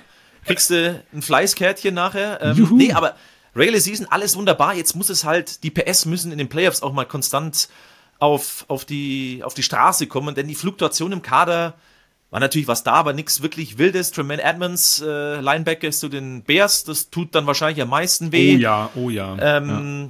Alle anderen, glaube ich, das ist, dass Kyle Allen der neue Ersatzquarterback für Case Keenum ist. Ja, ist halt so. Tremaine Edmonds, das ist das, was tatsächlich wehtut. Ähm, ich glaube, über Josh Allen müssen wir nicht viel reden. Ähm, er hat weiterhin ein richtig gutes Receiving Core. Er sollte aufhören, zu sehr Harakiri Kam Kamikaze zu spielen. Ansonsten kann man ihm wenig vorwerfen. Aber Stephon Dix, der muss halt in den wichtigen Spielen noch ein bisschen mehr rauskommen. Gabe Davis, den wir nachher dann jetzt auch gleich hören, längeres Interview mit ihm. Ich glaube, von dem darf man schon auch mehr erwarten. Dawson Knox, ganz solider Tight End. Dalton Kincaid, Rookie, der hat einen super Eindruck in der Preseason hinterlassen. Glaube ich, ist ein richtig guter Dude. Den haben sie ja gepickt jetzt im diesjährigen Draft in der ersten Runde. Also da sind richtig gute Waffen mit dabei. Ich glaube, dass da Gabe Davis vielleicht so ein bisschen Schlüsselspieler ist. Ähm, der braucht jetzt einfach mal so eine 1000 Receiving Yard Saison, wo er einfach alles zerstört und eine echte Nummer 2 ist hinter Stephon Dix. Geil, einfach mal so, finde ich auch geil. Einfach mal so, ja. einfach mal so. Aber du hast, es ist ja richtig, wenn es womöglich ist, dann bei den Buffalo Bills mit Josh Allen und ich habe schon einige Videos gesehen aus dem Training Camp, wo man ja auch immer ein bisschen vorsichtig sein muss, ne? das sind so kurze Eindrücke, aber da habe ich schon Pässe gesehen, wieder auf Dix und so. Also das, das, das wird wieder, das wird wieder auch Must-Watch-TV, definitiv ähm, was man da. Es war ja schon eher enttäuschend bei Gabe Davis letztes Jahr. Da hat man sich ja. einen größeren Schritt erhofft. Ja, definitiv. Vielleicht äh, sagt er dazu ja noch später was. Wir wollen, wir wollen nicht zu, weit, zu, zu, sehr, zu sehr vorweggreifen. Aber ja, also bei den Bills, ähm, du hast es ja schon angesprochen mit diesem Harakiri. Und da sind wir genau bei dem Team, über das wir vorher gesprochen haben. Und das zeigt nochmal, wie gut diese Defense der Jets, um darauf zurückzukommen, letztes Jahr schon war. Da hat er, glaube ich, äh, gegen die Jets drei Interceptions geworfen, auch in der Red Zone alle samt. Und äh, da muss er noch ein bisschen konstanter werden. Äh, aber auch da mache ich mir keine Sorgen, denn ich glaube, sie dürfen halt nicht anfangen, jetzt irgendwann zu sagen, oh mein Gott, jetzt müssen wir aber nicht, jetzt müssen wir. Weil wenn du irgendwann anfängst zu denken, ich muss, dann könntest du verkrampfen. Aber ähm, so wie die Offense von den Bills bisher immer äh, funktioniert hat, läuft es ja sehr flüssig. Es fließt und wie du sagst, hinter Dix, da muss dann aber auch langsam mal was kommen. Passing Game ist natürlich das, was die Bills halt am liebsten machen. Das ist ihr Spiel, dann läuft halt Allen mal. James Cook bin ich tatsächlich gespannt. Gab auch das Gerücht, Delvin Cook, der Bruder, ob der vielleicht bei den Bills ist, glaube ich, eher wieder ein bisschen erkaltet, das Ganze. Ähm, aber wäre auch lustig, so ein Brüder-Running-Back-Paar. Man hat dann noch einen ähm, Harris dazu bekommen, finde ich tatsächlich auch spannend. Ähm, ähm, so, so ein Power-Runner vielleicht, oder Tavis Murray ist noch mit dabei. Also auch da ist Qualität, glaube ich, da. Naim Heinz, haben wir vielleicht alle mitbekommen, hat sich ja so einen so Jetski-Unfall, wo er gar nichts für kann, sondern im Stehen auf dem Jetski irgendwie verletzt von einem anderen wurde, der fällt die ganze Saison aus, ist, glaube ich, eher zu verschmerzen, aber auch da darf sicherlich noch ein bisschen mehr kommen, aber die Tools sind da, dass das funktioniert, ja. genauso wie auf der anderen Seite einfach eine Defensive. Äh, Leslie Fraser ist ja nicht mehr da als äh, Defensive Coordinator. Sean McDermott übernimmt das, also ist dann Defensive Play Caller. Weiß nicht, ob das den Bock fett macht, um mal da das so zu, zu beschreiben. Auch da, also die, die, die Line, das sollte Top 10 sein. Greg Rousseau, Ed Oliver, Von Miller, wie fit ist er? Ist eine Frage, weil da hat man gemerkt, er wurde ja eigentlich geholt, um in den Playoffs dann da zu sein. Da war halt verletzt nicht da und genau so ein Monster, so ein Pass-Rush-Monster, das hat ihm so ein bisschen gefehlt. Also gegen die Bengals, ich meine, wir wissen, wie oft Joe Burrow gesackt wird, das war da nicht wirklich ein ganz so großes Thema und das ist nicht gut aus Bildsicht. German Edmonds, klar, hast du verloren. Linebacker tut richtig weh. Du hast aber trotzdem immer noch einen Matt Milano, das ist auch nicht schlecht. Oh ja. Terrell Bernard oder äh, Dorian Williams werden dann vielleicht den Edmonds-Ersatz geben. Aber auch da, glaube ich, ist Potenzial da. Secondary war viel verletzt, da müssen sie halt fit bleiben. Aber auch ansonsten ist es für mich eine richtig gute Defensive, die eigentlich auch fast alles hat, um weit zu kommen, sprich eigentlich den Super Bowl zu gewinnen. Definitiv, ähm, gebe ich dir absolut recht. Tremaine Edmonds äh, tut, tut für mich mehr weh, als vielleicht viele das immer noch vermuten. Matt Milano hat er, glaube ich, sogar auch verlängert, wenn ich mich nicht irre. Der wollte ja auch erst irgendwie so ein bisschen weg, ist dann aber jetzt doch am Start. Für mich ähm, einer der Spieler, den ich unbedingt gerne mal interviewen wollen würde, weil ich über den paar Sachen gesehen habe. Äh, Playcaller auf der Linebacker-Position, das finde ich äh, insgesamt ja eh schon sehr spannend. Ähm, und wie du sagst, äh, also die letztes Jahr waren es 13 Siege, das sollten sie dieses Jahr auch wieder packen. Und dann geht es eigentlich bei den Bills mit diesem krassen Kader, den sie nach wie vor haben, nur darum, äh, wie weit kommt man in den Playoffs. Und, um darauf nochmal zurückzukommen, vielleicht auch meine Meinung, wenn es dich interessiert, Christoph, wenn wir hier schon zusammensitzen. Mm. Ja, ich gebe dir noch 30 Sekunden. 30 Sekunden, okay, auf der Running Back Position, um darauf zurückzukommen. Da fehlt mir genau dieser eine Spieler, der das Top-Niveau erreicht. Du hast sie aufgezählt, wer neu mit dabei ist. Das sind für mich alles so Schulnote 2 bis 2 minus, vielleicht mal eine 3 plus. Da müssen sie jetzt vielleicht nochmal nachlegen und das wird in der Offseason ähm, vor der Saison noch spannend werden, denke ich, ob da noch was passiert. Ja, tatsächlich. Also es ist viel da im Werkzeugkasten. Äh, ob die Werkzeuge dann tatsächlich alle passen, weil ich weiß nicht, halbe Saison letztes Jahr haben wir eigentlich gesagt, boah, wie soll die Bild schlagen? Es ging dann doch relativ gut, sie zu schlagen und das sollte eigentlich nicht sein. Verletzungen passieren immer, das gehört dazu. Ähm, Leider. Aber sie müssen die Chiefs oder die Bengals halt jetzt dann auch einfach mal schlagen in den Playoffs, weil das wird der Fall sein mit großer Wahrscheinlichkeit, dass man da einen knacken muss. So, Flo, jetzt haben wir viel gequatscht, dann lass uns doch mal reinhören. Es ist ein bisschen längeres Interview, One-on-One, -on -one, wie gesagt, haben wir im Sommer in Frankfurt führen können mit Gabe Davis und ich fand schon, dass ein paar ganz spannende Aussagen von ihm mit dabei waren. Das Interview. Uh, so Gabe Davis, wide receiver from the Buffalo Bills. Nice to meet you. I appreciate your time. Yeah. First of all, we have something special for you. I mean, Sweet. you maybe you're into some sweets. This is Frankfurter Kant. I did come in here with candy. It's exactly. It's. Uh, Are you allowed to from, eat sweets? Yeah, we can eat. Season? Well, you know, we can do whatever you want. You know, you can do whatever you want. But if you come and you're not prepared, then you know you'll just get cut, and then someone else will take your spot. so it's okay for you to eat. Yeah, I can eat this. Yeah, sweet. I appreciate it. What is it? It's Frankfurter Kant. It's normally from, from Frankfurt, German yeah. uh, um, sweets. It's a big cake normally with oh, buttercream. okay. But this is the mini version of it, so maybe oh, you enjoy it. Well, I appreciate it. Thank you. You want me to try it on the show? You want me to? No, no. You, you can, keep, give, you can okay. eat whatever you want. I was about to give you my Later rating. On. Okay, I'll save it. I'll save it. Depends on how the interview goes. Maybe you get a second one, but okay. We'll, we'll see. We'll see.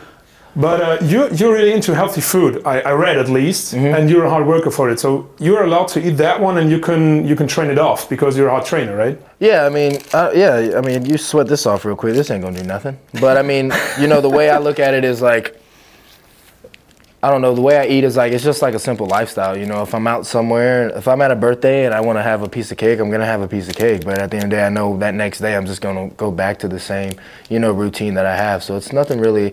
I feel like it's people look at it as you know harder than what it is. You know, just eat the good stuff. Whenever there True. is an opportunity to have, you know, I mean, cake we eat the good stuff, but we don't look like yeah. You, you guys are still thin guys. Though. That's you guys aren't shirt. big. That's just Stop a black shirt. So yeah, as long as you're thin, you're good.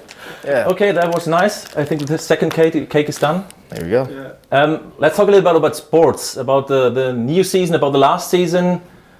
How would you say last season? Was it a good one for the Bills? Was it a, a failure? Is it allowed failure? to say failure? Failure? Um, no, I mean, you know, that's just that's just what sports is, man. That's that's the game of ball. I mean, we went 13 and 3 You know what I'm saying? We got to the playoffs. Uh, a lot of teams wish they can be there. There's guys who go their whole career and never make it to the playoffs. I've been fortunate enough to be there every single time, one game away from the Super Bowl.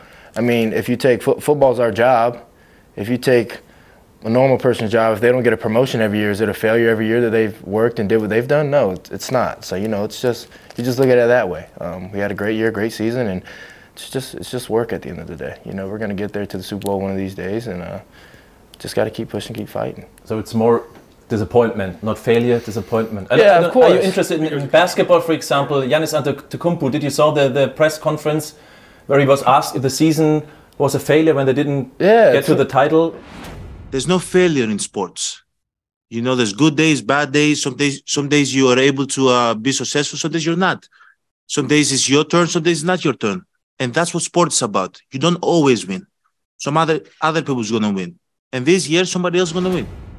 The Bills are also a team which develops Yeah, hundred season by season. Yeah, I mean it's a, it- it's a development. I mean you're trying to play in the the biggest game of the world right there. Uh, I feel like it's you know definitely hard to get there. I mean you can take it take it with any sport, like you said, Giannis with basketball. I mean trying to go win the World Cup is is tough, right? If if a team doesn't make it, that mean the team is a failure? No, I don't believe I don't believe that. I just believe again it's a disappointment because you work so hard and sacrifice a lot to try and get the opportunity to be in a game like that. Uh, yeah. So, so you talked about the, the team actually, and, and your goals with the team last season. But what was what would you say was your season, especially in personal? Because you have a really good wide receiver corps at the Buffalo Bills. But especially for you, how was your season? I mean, there were big statistics, of course. The one game, 171 yards Yep. against the Steelers. But but but what your experience from last season? Um, it was a lot of you know ups and downs with with me. I had got a, a high ankle sprain early in the season, my second week, so it kind of slowed me down a bit and kind of you know took a little edge off of my game. But you know I'm coming in healthy and strong this year, um, knowing knowing how to take better care of my ankles. I mean. That was only my ever problem, really, were ankle problems. I never had any big like injuries, nothing major, no surgeries or nothing like that. Um, so again, for me, it's just staying healthy. I feel like once I'm healthy, I can do, you know, anything on the football field. I mean, for the past, I've been in the league for three years, and I've had games where I've had three catches for 170, you know, one yards and, and two touchdowns, and I've had games where I had, you know, eight catches for 200, 206 or 208, whatever the yardage is, and four touchdowns. Uh, I feel like, you know, there's the there is no ceiling for me. I just have to, you know, get in a rhythm and, you know, you know, take each day one step at a time. But looking forward to it, uh, are you fit now? Because the off season is we're in off season. The season is coming up. Are you feeling good now? Oh yeah, feeling good. We just left OTAs, um, which is we were with the team uh, for nine weeks, and we all train together and work out together and hang out. And I feel like it's more for the camaraderie of it, just to be around the guys for um, a couple of weeks and you know keep everybody you know familiar with each other. Um, I feel like it's definitely good for teams to do that, to be around the guys. Just to again, like I said, it's a brotherhood. You know, you're around these guys every single day, more than they're around their own families. So um, it's definitely important. I have to ask you, Is that better games, worse games. What was your best game? Was it the, the Chiefs game, the playoff? My best game playoff ever- yeah, yeah, yeah. I mean, you I lost mean- the game against the Chiefs for sure, but Yeah. from your perspective, I mean, it was historic. Here they come, first and 10 to the end zone. Davis with the touchdown. They've got a man. It is Davis for his second touchdown of the night. Allen fires it into wide open. Remarkable touchdown, Buffalo. Davis again. Down the middle to the end zone. And there it is. Touchdown number four on the night for Davis. I was uh, I was just sitting behind all the other receivers. Just again, if someone came out, I was the guy to substitute in. I just go in here and there, um, be able to make plays whenever I had the opportunity to. And then one of the guys was hurt, so I had to end up playing that whole game. I mean, this is the you know. This is the AFC Championship. You know, this is the game right before the Super Bowl, and I was able, you know, a lot of pressures on the line, and I was able to just go out there as if, you know, I was out there all season playing, and um, just didn't didn't miss a beat, didn't miss a step. Me and Josh were on a on a roll, and um, again, I was just just a perfect performance for me. Because for all who don't know, four receiving touchdowns, which is a playoff record. Playoff record, so yeah. It's nice to have. Pretty sweet. Pretty sweet. So that's good. And you, you also mentioned the brotherhood. Like, I mean, football is family, Mm-hmm. and, and you also said a little bit about your role, the number two guy. Maybe it's, it's something you developed in the league as well. Um, different different games, different statistics. Um, how is your role now with the Buffalo Bills and this wide receiver core with Stephon Diggs, of course, Mm-hmm. new guys coming into it. You were injured as well. Are you are you kind of a leader and Mm-hmm. pushing each other all the time, or how can we uh, uh, describe Gabe Davis on, on the field or in the locker room, maybe? Yeah, when I first got there, um, there I, obviously Stephon Diggs I had, but I had a guy like uh, John Brown, Cole Beasley, Andre Roberts, these older guys who are again leadership in a leadership role. Emmanuel Sanders. Um, so I was, I, you know, I'd sit back, do what I had to do, and listen to what those guys had to say. But now over the years, obviously. Those guys are gone, and now I'm kind of stepping up into this veteran leadership role. And this offseason was a good opportunity opportunity for me to take that because during OTAs, a not- a lot of new guys are coming in, a lot of drafted guys are coming in. Um, so to be able to then, you know, practice that role and see if, you know, I, I can fulfill, you know, the role that they want me to. And I feel like this offseason gave me a great opportunity to do that. Um, and it was a lot of fun. And I feel like for me, you'll definitely see a more leadership role when it comes to me and also uh, Stephon Diggs. Is it an important season for you? For sure. I mean, you have the chance. uh, The window is still open. Let's say that way for for the Bills. And for you, with a contract, maybe a contract Mhm. extension, a Mhm. big contract extension. Is it an important year for you personally and also for the team? Because I think the Bills last season, half the way we we thought there's no team than the Bills winning the the Super Bowl. Yeah. Second score in offense, second total Yeah. yards offense. I mean, you destroyed all the teams more or less. Yeah, exactly. Um, yeah, I mean, when it comes to the contract extension, it is what it is. If it happens, it happens. If it doesn't, it doesn't. I'm more worried about the football part of it and just playing for my guys and doing what I can do to um, help us win. So the money will come, you know, whether it's from the Buffalo Bills or whether it's from somebody else. The money will come. That's the least of my worries. It's more about just again taking advantage of the opportunity, the window that we have with the great players that we have on the team, and being able to get to that Super Bowl and get a win. How do you see the team now? Because it's more or less the same. Von Miller, I mean, was injured. That was for sure not an advantage for you as a team.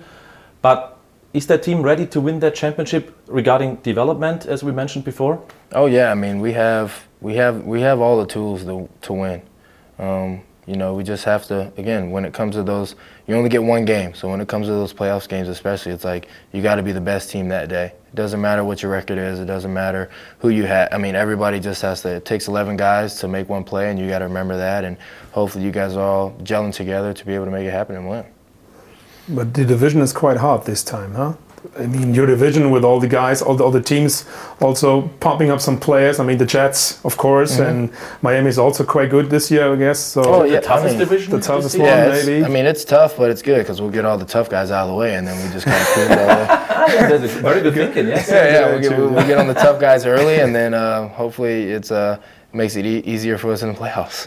But you look what are doing the Jets, what are doing the, the Dolphins, or do you say, no, we are as strong as we are and doesn't matter that Rodgers is playing in New York now?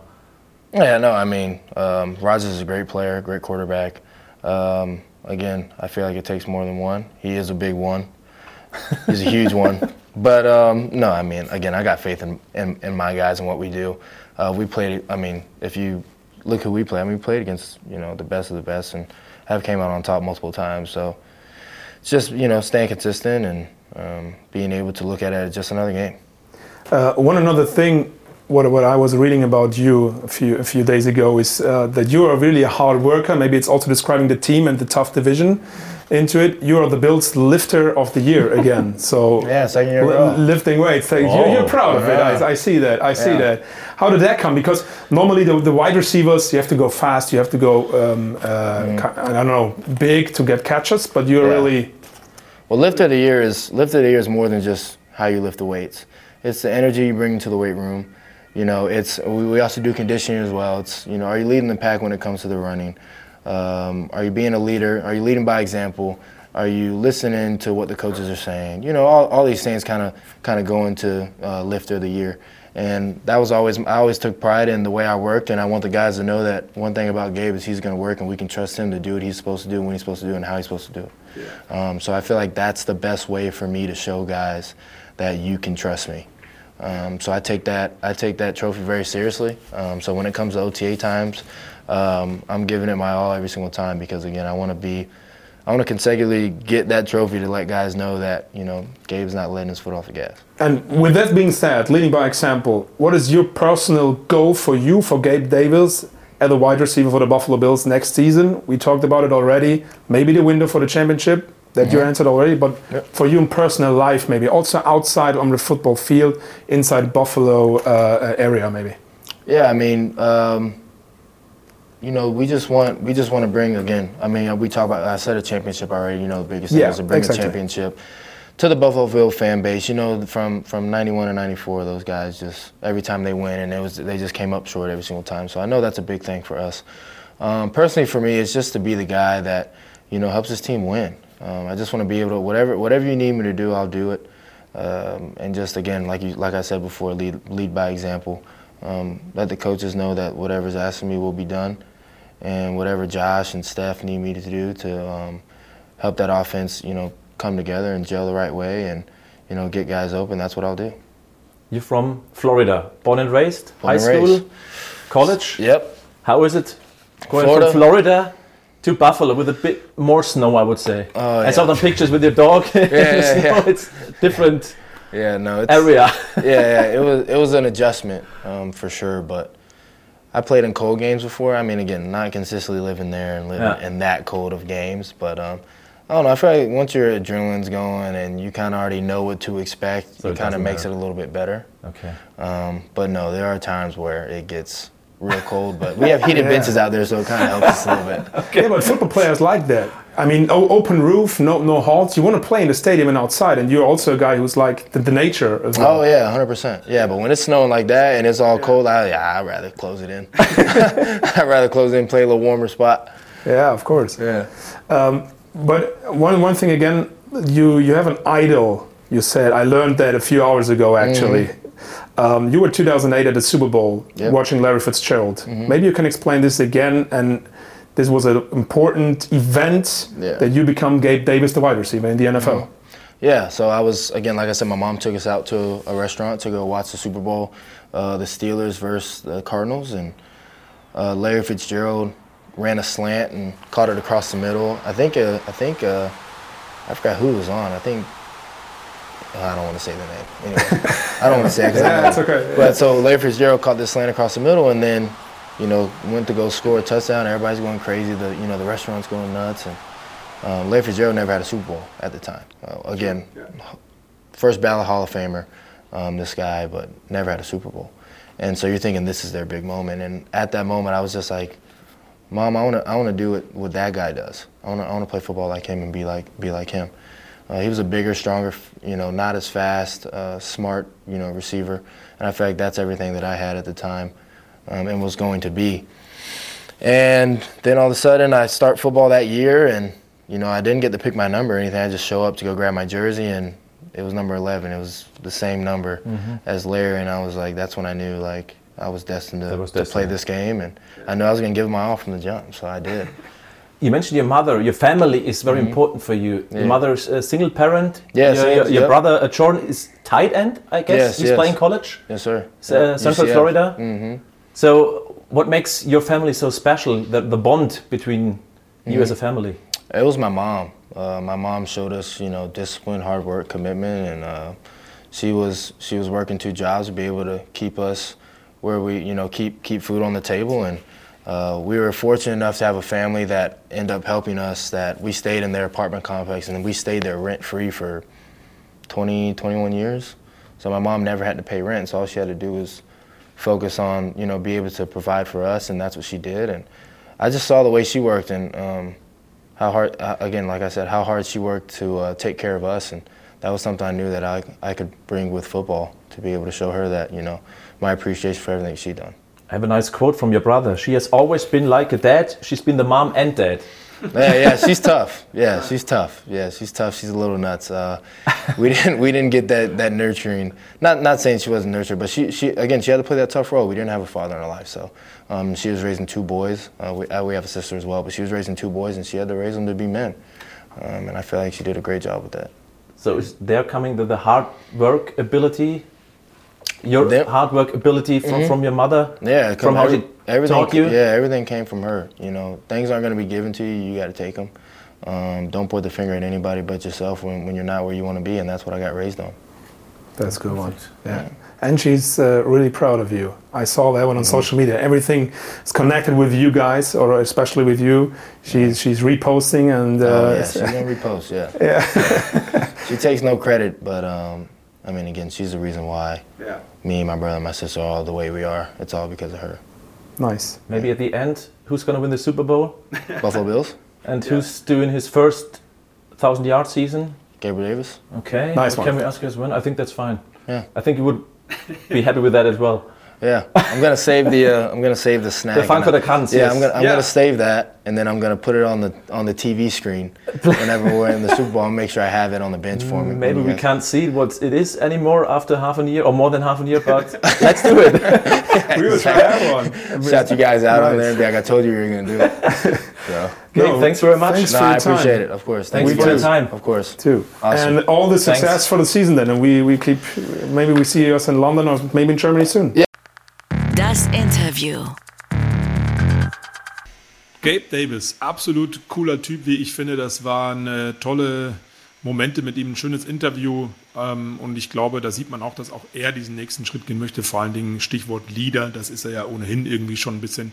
Ich bin sehr, sehr gespannt, hat er auch ein bisschen was erzählt aus seinem privaten Umfeld und was er eigentlich für ein Typ ist. Stichwort Workhorse. Mal gucken, ob sich das dann auch dementsprechend auszahlt für die Bills in der nächsten Saison. Jetzt machen wir weiter, ähm, zackig, zackig mit der nächsten ähm, Division. Und zwar gehen wir jetzt in die NFC und zwar in die NFC West. NFC West. Ja, dann fange ich da mal an, denn wir haben die Cardinals, die Niners, dann geht es weiter mit den Rams und zum Schluss noch die Seattle Seahawks. Das ist unsere Verteilung jetzt für diese Division, die ja von paar Jahren eigentlich noch die mitbeste eigentlich war, wo man dachte, oh, da könnte vielleicht mal eine Division sein mit dem neuen Modus, die alle in die Playoffs kommen. Da muss ich ehrlicherweise sagen, das glaube ich, brauchen wir dieses Jahr nicht erwarten, denn die Cardinals Rams, mit denen ich mich jeweils befasst habe, vielleicht sind wir da sogar kürzer, ich weiß es nicht, da ist die Hoffnung, glaube ich, nicht so groß. Lass uns mal reingehen mit, mit den Cardinals, die waren 4 und 13 und was da natürlich raussticht, Coaching-Staff komplett verändert. Jonathan Gannon ist neuer Head Coach, der war Defensive Coordinator bei den Eagles in Philly, wirklich einen richtig guten Job gemacht. Der übernimmt für Cliff Kingsbury. Bisschen andere Philosophie, der kam über die Offensive. Kingsbury, jetzt geht's in die Defensive. Bin ich sehr, sehr gespannt, weil es war klar, dass bei den Eagles, die haben so einen guten Job gemacht, die werden alle irgendwo einen Head Coaching-Job bekommen. Drew Patzing ist neuer Offensive Coordinator, der war ähm, Quarterback Coach bei den Cleveland Browns.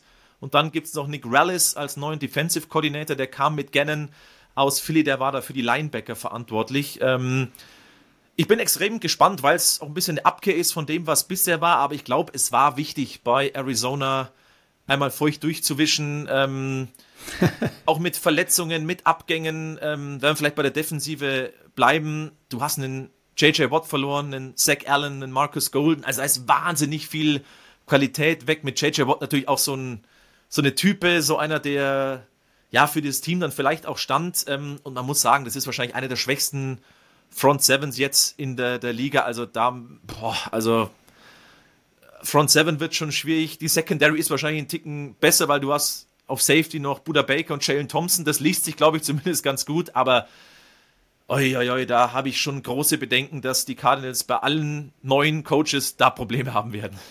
Da gebe ich dir absolut recht, weil äh, man muss sich ja einfach mal zugestehen, alles ist schiefgegangen, was man sich vorgenommen hat. Die Arizona Cardinals wollten das mit Cliff Kingsbury und Murray schaffen, was die Dolphins mit Tour und den ganzen Waffen, über die wir vorhin schon gesprochen haben, eigentlich geschafft haben. Diese vertikale Offense mit äh, bisschen Spektakel, bisschen Zügigkeit drin in den Plays hat gar nicht funktioniert. Ich bin sehr gespannt, was das neue Coaching äh, Trio dann am Ende des Tages mit vielen weiteren neuen Assistant Coaches da jetzt auf die Beine stellt. Ähm, und du hast es gesagt, die Defense, die war letztes Jahr noch so ein bisschen, ja, das Aushängeschild in Anführungsstrichen. Das klingt immer so, als wäre es richtig krass gewesen, waren sie jetzt auch nicht. Aber, Aber war zumindest was da. Ja, das ist das, genau das Positive. Und vielleicht können sie sich darüber ähm, ja, neu definieren. Ich bin da echt sehr gespannt. Das ist für mich noch gar nicht greifbar tatsächlich. Weil dann kommen wir schon, du hast auch ein bisschen angesprochen, Offensive, die ist auch im Umbruch. Die Andrew Hopkins, der ist jetzt nicht mehr da. Du hast jetzt als Receiver Hollywood Brown, Rondell Moore, Greg Dortch, Zach Ertz und dann haben sie in der dritten Runde Michael Wilson geholt. da bekomme ich jetzt, glaube ich, als gegnerische Defensive noch nicht automatisch äh, wackelige Knie. Also auch da wird es gar nicht so leicht, weil du hast natürlich auch die Frage, was ist denn mit Kyler Murray? Er ist verletzt. Ähm, kannst du dich daran erinnern, es wurden vier Quarterbacks letztes Jahr eingesetzt. Ich, ich, ich hätte es nie mehr, nie mehr hinbekommen. Es waren vier Quarterbacks bei den Cardinals. Natürlich Kyler Murray, wer da noch mit dabei war. Also wenn du das sagen würdest, würde ich dir sofort Boah. 1000 Euronen überweisen. Ich habe ja vorhin schon ein fleißiges Bienchen verdient, aber da muss ich echt passen. Das kriegt da, Also- das kriege ich nicht hin. Wer war denn da Das noch? kannst du nicht. Da wärst du, also Colt McCoy, Colt der jetzt McCoy, ja, das ist klar. Genau. Ja. Ich meine, der Typ wird jetzt dann zu Saisonbeginn auch 37 Jahre alt sein. Dann hattest du noch zwei Starts von David Blow und einen von Trace McSorley. Wenn man es hört, Max Sörle kann ich so ein erinnern, an bisschen, Blow kann ich mich nicht erinnern. Wann hat der denn das sagt gespielt? ja schon das ganze Dilemma letztes Jahr. Wann hat denn der Blow gespielt? Da kann ich mich gar nicht dran erinnern. Also Der Max war irgendwann, ja. als dann McCoy dann auch wieder, wieder, wieder verletzt war. Also Okay. Ja, gut. Katastrophe natürlich. Und, und bei Kyler Murray ist nicht so lange her, dass wir da von einem MVP-Kandidaten gesprochen haben, hat auch äh, letzten Sommer für fünf Jahre und viel Geld verlängert und dann eben der Kreuzbandriss und auch da, wann kommt er überhaupt zurück und wie kommt er zurück? Und da sind schon Fragen, gerade bei dem Team, was, was große Probleme hat oder Probleme haben wird. Ähm, was können wir da erwarten? Also ich habe einfach im Moment gar keine Erwartung, weil man halt auch noch nicht weiß, was passiert. Wo kommt er hin? Ja. Kommt er überhaupt? Wann kommt er? Ja, es ist auch alles nie geräuschlos über die Bühne gegangen, Verlängerungen oder sonstiges und auch vom Spielstil her. Wir wissen alle, wir kennen dieses Video, ich glaube gegen die Raiders war es, wo er äh, 28 Sekunden oder so äh, durch, die, durch Ja, das genau, Feld ja, ja. gelaufen ist und dann doch noch äh, versucht hat zu passen und am Ende läuft er in die Endzone. Äh, auch dieser Spielstil könnte natürlich auch wieder weiterhin gefährlich äh, werden, wenn er weiterhin so angeschlagen ist oder je nachdem wie fit er ist. Stichwort Knieverletzung, da hat er sich ja genau wegen sowas zugezogen. Schwierig, ja, sehr schwierig. Also ich will mit denen nicht tauschen. Bin. Weil das ist immer auch äh, ein guter Punkt. Wie gut kommt er denn zurück als Mhm. er ist halt ein Quarterback, der läuft? Du hast es angesprochen. Äh, wenn da ja, nichts was geht, muss er dann so läuft er ein, halt mal. einbüßen, ne? muss man sagen. Wa- Was, was bleibt da über? Vielleicht ist es auch wunderbar, er konnte sich ausruhen, glaube ich nicht nach einem Kreuzbandriss, aber äh, DeAndre Hopkins war sein Lieblingsziel und jetzt musst du einfach sagen, die Jungs, die ich vorhin aufgezählt habe, da wird viel Yards after Catch sein, um da irgendwie sich vorzuarbeiten. Also Cardinals, Ja. großes, großes Potenzial für Nummer 1 Pick nächstes Jahr. Und ich glaube, damit sollten wir es auch belassen bei den Cardinals, oder? Ich wollte gerade sagen, lass uns lieber einen Haken dran machen, denn wir wollen ja hier keinen Abschalter äh, äh, erschaffen. Ne? Wenn's, wenn's, Sorry, wenn's- liebe Cardinals-Fans, es wird schwierig. Ja, wenn es wenn, es zu negativ ist. Deswegen, ähm, wir mussten uns ja eigentlich so ein bisschen einen neuen Spitznamen überlegen für die NFC West. Die war ja, du hast es vorhin gesagt, über Jahre die NFC Best. Ja, und wenn ein Team dafür gestanden hat, dann die San Francisco 49ers. Und zu denen kommen wir jetzt. Und die waren letztes Jahr auch ganz dicht dran an The Best. Die Frage ist nur, wer wird Quarterback spielen und wie fit ist er? Das zieht sich irgendwie heute durch diese Sendung, aber bei den 49ers trifft es am krassesten zu. Das ist die größte Story. Brock Purdy, die Cinderella-Story, wissen wir alle, letzter Pick des Drafts aus der Vorsaison. Hat richtig gut geliefert, sich am Ende aber am Ellbogen verletzt. Er wird wohl rechtzeitig fit und trainiert auch schon so ein bisschen. Oder eben Trey Lance mit seiner Knöchelverletzung. Also beides schwerwiegende Verletzungen, wo sie zurückkommen. Ähm, man geht davon aus, Purdy wird starten. Trey Lance hat nicht mehr so die Lobby, wenn man das so sagen darf, Mhm. ähm, im 49ers-Kosmos. Auch viele Journalisten und Experten haben jetzt nach dem Trainingcamp schon gesagt, er bringt nur 50 Prozent der Pässe an und es wirkt alles nicht ganz rund. Haben noch einen neuen Backup-Quarterback mit dabei, Sam Darnold, der auch immer auf die, Entschuldigung, Fresse gekriegt hat in seiner Karriere häufig. Aber ich glaube, ähm, der kann den beiden ein bisschen den Rücken frei halten. Da bin ich sehr, sehr gespannt. Also das ist die größte Story. Es wird am Ende Brock Purdy werden, oder was ist deine Meinung? Ja, äh, John Lynch, der GM, hat ja schon gemeint, der ist cleared and ready to go. Ja. Das, ich meine, man muss immer vorsichtig sein mit den Aussagen, aber das würde ich einfach mal als ganz gutes Zeichen deuten. Auch da die Frage, wie kommt er zurück? Aber ich meine, der hat einen Debo Samuel, einen Brandon Ayuk, einen George Kittle, auch einen Christian McCaffrey im Passing Game. Also, der hat die Waffen und er ist Mr. Irrelevant. Er hat es nicht gezeigt, dass er das ist, sagen wir es mal so, aber ich bin gespannt, ob er das konservieren kann, aber wenn nicht unter Kyle Shanahan, wo dann sonst in welchem Scheme? Also Richtig. wahrscheinlich geht es einfach so weit. Und selbst wenn Sam Darnold spielen müsste, wird es wahrscheinlich bei den Niners mit Shanahan auch funktionieren. Warum auch immer. Ja, das kann ich nicht sagen, warum auch immer. Der hat nämlich in einem Interview tatsächlich gesagt vor ein paar Wochen, ähm, da muss ich auf meinen Zettel gucken, er hat erstmal diese Offense gelobt von Kyle Shanahan, hat gesagt, er hat das Gefühl, dass dieser Coaching-Staff tatsächlich jeden Spieler jeden Tag oder jede Woche besser machen kann. Sowas, wie sich mhm. Jürgen Klinsmann früher beim FC Bayern gewünscht hätte. Ähm, aber Kyle Shanahan Sehr schöner Vergleich. Kyle Shanahan schafft das wirklich. Und Zitat Sam Darnold, ähm, Spieler haben hier immer auf alles eine Antwort. Einer ist immer frei. Dazu haben wir ein perfekt passendes und funktionierendes Passspiel. Also also Passing Game. Und ähm, das zeigt A, die individuelle Klasse. Du hast ein paar Namen schon angesprochen. Samuel, Christian McCaffrey, Ayuk, Kittel, auch Kyle Juszczyk als Fullback immer wieder gerne Absolut, mit, ja. mit, mit, mit genutzt. Ähm, und auch da, Debo Samuel hat so ein bisschen Hybridposition gespielt. Kyle Juszczyk als Fullback sowieso, der spielt es schon seit Jahren, anders als viele andere auf seiner Position in der, in der Liga. Und äh, Debo Samuel, äh, Quatsch, Brandon Ayuk, auch ein sehr verlässlicher Receiver. Christian McCaffrey hast du auch schon mal so im Halbsatz gesagt. Also ähm, wenn Brock Purdy fit genug ist, dann wird das auch wieder ins Laufen gebracht, weil Kyle Shannon, den vertraut jeder blind und es ist richtig, richtig gut. Dazu auf die andere Seite zu gucken, die Defense, die war letztes Jahr lange ähm, die Nummer 1 bis Nummer 2 Defense der gesamten Liga.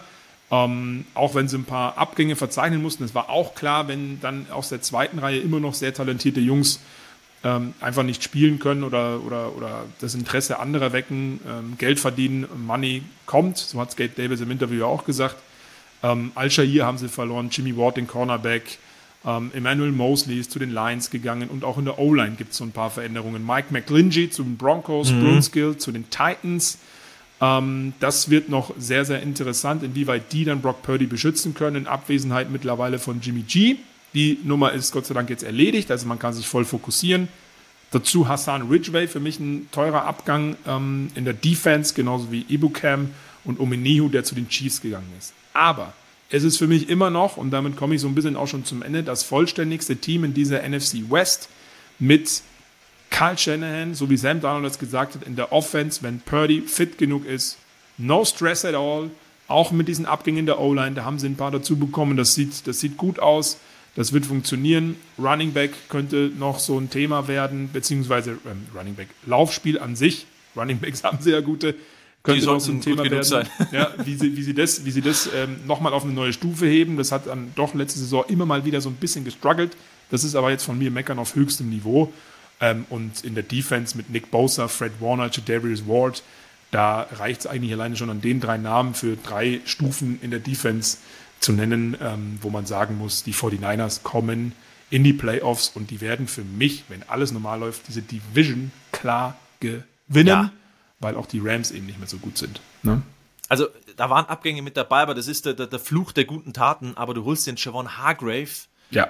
von Philly, also Leute, Stimmt, habe ich jetzt ganz ja, vergessen zu erwähnen, ja. Das ist ein, das ist ein Cheatcode, da nochmal so einen Pass-Rusher dabei zu haben. Also und Isaiah Oliver nicht, übrigens auch noch, ne? Den, die zwei also, habe ich eigentlich extra aufgeschrieben, habe ich vergessen. Gut, dass du aufpasst, Christoph. Deswegen sind wir zu zweit. Also, das ist schon. Also, als ich das gelesen habe, dachte ich, die wollen mich veräppeln. Das kann nicht deren Ernst sein. Ähm, ähm, Eric Armstead, der wird sich wahrscheinlich nochmal steigern würde ich jetzt einfach mal behaupten. Also, das ist schon. ja. Boah, da, da hätte ich überhaupt keinen Bock, gegen die zu spielen. Nee, das wird überhaupt wieder, keinen Bock. Das, wird wieder eine Monster-Defense werden und wie gesagt, äh, alles steht und fällt mit Quarterback-Position. Aber wenn er das auf die, auf die Kette kriegt, wie letztes Jahr, ohne ähm, irgendwie aufgrund der Verletzung sich zurückentwickelt zu haben mit Brock Purdy, dann äh, wird es, glaube ich, gar kein Thema. Und wer weiß, vielleicht traden sie auch noch Trey Lance weg und kriegen dann noch ein paar Picks oder holen dann noch jemand anderen, der das nochmal ergänzt, egal auf welcher Seite des Balles. Ähm, das, wird, das wird eine sehr, sehr gute Saison meiner Meinung nach für die San Francisco 49ers, trotz einiger Veränderungen. Ja, das gehört dazu. Und wenn einer mit Veränderungen auch in der Saison mit Verletzungen umgehen kann, dann ist es Shanahan, dann sind es die Niners. Richtig. Also ich glaube auch in der Division, da haben wir jetzt gerade über den absoluten Top-Favoriten gesprochen, um vielleicht weiterzukommen zu einem ehemaligen Top-Favoriten, weil die LA Rams, ja, ich glaube, da werden wir wenig Hoffnung machen können, dass es besser läuft. Ähm, also zum einen die haben einen extrem schweren Spielplan. Die spielen in Cincinnati, gegen Philly, in Dallas, bei den Packers. Okay, das ist ein bisschen anderes Team, trotzdem ist Lambo. Die spielen in Baltimore. Sie haben echt ein paar nette Brocken mit dabei neben der Division. Und es ist halt ein Team, das fast nur noch aus Rookies besteht. Bisschen übertrieben formuliert. Du hast immer noch natürlich den Matt Stafford, den Cooper Cup, den Aaron Donald. Das sind große Namen, aber das war es eigentlich schon. Die waren 2021 Super Bowl Champion. Mhm. Das darf man tatsächlich nicht vergessen. Es ist noch nicht so lange her. Letztes Jahr dann zwölf Niederlagen. Das war ein neuer Negativrekord für einen amtierenden Champion. Und die haben jetzt zum zweiten Mal unter Sean McVay, der ja auch ein Meister seines Fachs ist, die Playoffs verpasst. Das war 2019, nachdem er im Super Bowl verloren hat. Und letztes Jahr, nachdem man zuvor im Super Bowl gewinnen konnte. Also immer wenn sie im Super Bowl sind, wird es schwächer. Ich glaube, es bleibt jetzt etwas schwächer, weil ich habe die Namen schon angesprochen. Vielleicht starte ich mal mit äh, Cooper Cup. Da gibt es nämlich die aktuelle Meldung, dass der sich im Training jetzt, du hattest gesagt, Oberschenkel, glaube ich, verletzt ja, hat. Ja, richtig. Und er kam ja aus einer Verletzung. Also, ich glaube, dass er schon wieder fit ist, aber ist jetzt nicht das allerbeste Zeichen, wenn der schon wieder mit Verletzungen loslegt, weil Cooper Cup offensiv und dann kommt, böse gesagt, lange nichts. Ja. Das, das ist richtig. Alles ja. wird über den Dude laufen und Matt Stafford, der Quarterback, ist ja auch angeschlagen. Auch da gab es ja Überlegungen, Mensch, traden wir den vielleicht? Ist das noch unser Quarterback? Er ist jetzt noch da. Man hat sich dann da vielleicht doch arrangiert, was auch immer. Er hat schon Nackenprobleme, hat wirklich sichtbare Probleme auch gehabt und mit der O-Line, die schon sehr unerfahren daherkommt, ja, könnten du. die Nackenprobleme nicht einfacher werden, um es vielleicht mal so dezent zu, zu formulieren. Du hast äh, Joseph äh, Noteboom, Steve Avila, den haben sie gedraftet, das ist ein Rookie, Second Rounder. Ähm, du hast Brian Allen, Coleman Shelton auf Guard, der noch Center gespielt hat und Rob Havenstein, das ist dann der, der größte Name, Name aber uh, da könnte es auch echt Probleme geben tatsächlich. Ja, aber sie zahlen jetzt genau dafür, um bei diesem Nackenbeispiel zu, weiden, äh, zu bleiben. Vor zwei Jahren haben sie gesagt, wir holen alles, alles geht auf meinen Nacken, ja, alles geht auf den Rams Nacken. ähm, wir, wir, wir, holen alles, wir geben Geld aus für Stars, hat sich bezahlt gemacht, sie sind Super Bowl Das hat sich gelohnt, geworden. ja. Ja, genau. Es ist halt eine andere Herangehensweise, als man sie vielleicht gerne sehen würde in so einem Sport, als man sie auch kennt in der NFL. Ähm, aber jetzt zahlen sie dafür. Und jetzt wird es halt spannend sein, ähm, zu sehen sein, wie gehen sie jetzt damit um, wie kommen sie durch die Saison und was kommt dann langfristig. Weil du hast es gesagt, auch Stafford macht es nicht mehr allzu lange wahrscheinlich. Ähm, etc. pp. Also das mit den Rookies finde ich spannend, wenn sie sie gut entwickeln können. Ich weiß nicht, ob Sean McVay da das dann auch so hinbekommt, ähm, weil um wieder auf darauf zurückzukommen, bei den Jets waren letztes Jahr auch sehr viele Rookies, die haben sich auch stark entwickelt. Ähm, das kann eine Chance sein jetzt. Jetzt kann es eine Chance sein, wieder zu dem zurückzukommen, was man in der NFL vielleicht gewohnt ist. Aber sie zahlen auf jeden Fall diesen Preis für den Super Bowl. Aber ich glaube, den zahlen sie auch gerne am Ende des Tages. Absolut. Ich glaube, den zahlt jeder gerne. Du hast in der Offensive, um ihn vielleicht mal erwähnt zu haben, Cam Akers, da gab es ja, ja letztes Jahr auch so ein bisschen Theater. Es war in Woche 5, wo er einen Trade gefordert hat, ähm, weil er zu wenig gespielt hat. Äh, dann wurde er also war drei Wochen raus, eine davon war eine, war eine Bye-Week, logischerweise hat er nicht gespielt. Er wurde dann begnadigt, was schon so ein bisschen überraschend war. Ähm, hat dann selber gesagt, nee, er hat gar nicht einen Trade gefordert. Ähm, ja, irgendwie auch die Nummer war so ein bisschen komisch. Das ist das, ja, der Nummer 1 Running Back, der wird das so ein bisschen tragen müssen. Ähm, bin mal gespannt, was wir von ihm sehen können, weil jetzt darf er es dann auch mal beweisen, weil letztes Jahr, das war schon ich bin vielleicht auch Fantasy geschädigt mit Cam Akers, da spricht vielleicht auch der Frust raus. Ja, gut. gut ähm, aber. Ja, aber es war nicht gut, wie das alles lief, muss ja. man auch ehrlicherweise sagen. Nee, das hatte alles ähm, einen sehr, sehr faden Beigeschmack, aber äh, du hast gesagt, jetzt sind alle Augen auf ihn gerichtet, zudem auch Sonny Michel jetzt ja vor kurzem seinen äh, Rückzug aus dem äh, Profigeschäft, ja. aus dem Football gegeben hat. Also auch so ein solider Nummer zwei Running Back hinter Cam Akers, wenn sie es so im Death Chart hätten aufstellen wollen, ist jetzt auch weg. Ähm, das wird spannend, ja, was sie da noch äh, aus dem Hut zaubern oder wie sie das kompensiert bekommen. Ja, und Defensive, ich habe schon gesagt, Aaron Donald, Jalen Ramsey nicht mehr da, haben wir ja schon angesprochen. Äh, Bobby Wagner auch nicht mehr da, der wurde entlassen, kommt dann gleich bei den Seahawks, wenn wir über die auch noch sprechen werden. Ähm, die haben fünf potenzielle D-Liner ähm, im Draft sich geholt. Also Spieler, D-Liner oder Spieler für die Line. Ähm, da wird wahrscheinlich dann Byron Young, Drittrunden-Pick, der könnte dann starten, aber auch da ist so ein bisschen Try and Error. Wir holen einfach mal und schauen, was da, was da passiert. Äh, in der Secondary ist ein Spieler vor der dritten Runde gedraftet worden, alle anderen vierte, fünfte, sechste, siebte Runde. Und der, der vor der vierten Runde gedraftet wurde, ist Akilo Witherspoon, der aber jetzt ja noch im Juni, Ende Juni geholt wurde, um einfach da ein bisschen abzusehen. Das ist ein erfahrener Spieler, also es ist nicht den, den man ausbilden muss in dem Sinne. Also auch da ist das Talente-Level schon eher überschaubar. Auch da bei den Rams, ähm, das wird schwierig und ich bin auch gespannt, ob sich Aaron Donald das dann wirklich bis zum Ende der Saison antut, weil du eigentlich aus Donalds Sicht Jahre verschenkst. Championship-Jahre. Ja, natürlich. Erstens vor allen Dingen bei ihm, weil er noch ähm, in einem sehr guten Alter ist, aber ich denke da auch an eben Matthew Stafford oder auch Cooper Cup, die die Stars der Teams sind. Äh, wir dürfen nicht vergessen, es ist Los Angeles, ja, es ist die, es ist Hollywood, es ist äh, Star Power, es ist ein krasses Stadion. Ähm, das ist auch im Umfeld, glaube ich, ähm, wird es ziemlich vielen auf den Nerv gehen, wenn die jetzt da so rumkrebsen. Ähm, und bin ich gespannt, ob sie das mit den Rookies eben, wie ich vorhin schon sagte, hinbekommen, dass es dann doch noch äh, einigermaßen spektakulär ist und vielleicht ein bisschen Schadensbegrenzung. Aber in dieser Saison äh, mit all den Themen, die du gerade angesprochen hast, ähm, sag ich, kämpfen sie um den letzten Platz gegen die Cardinals in dieser Division. Ah, jetzt bist du mir zuvor gekommen. Rams oder Cardinals, mehr Siege? Ja. Ah, puh. Beide gleich viel.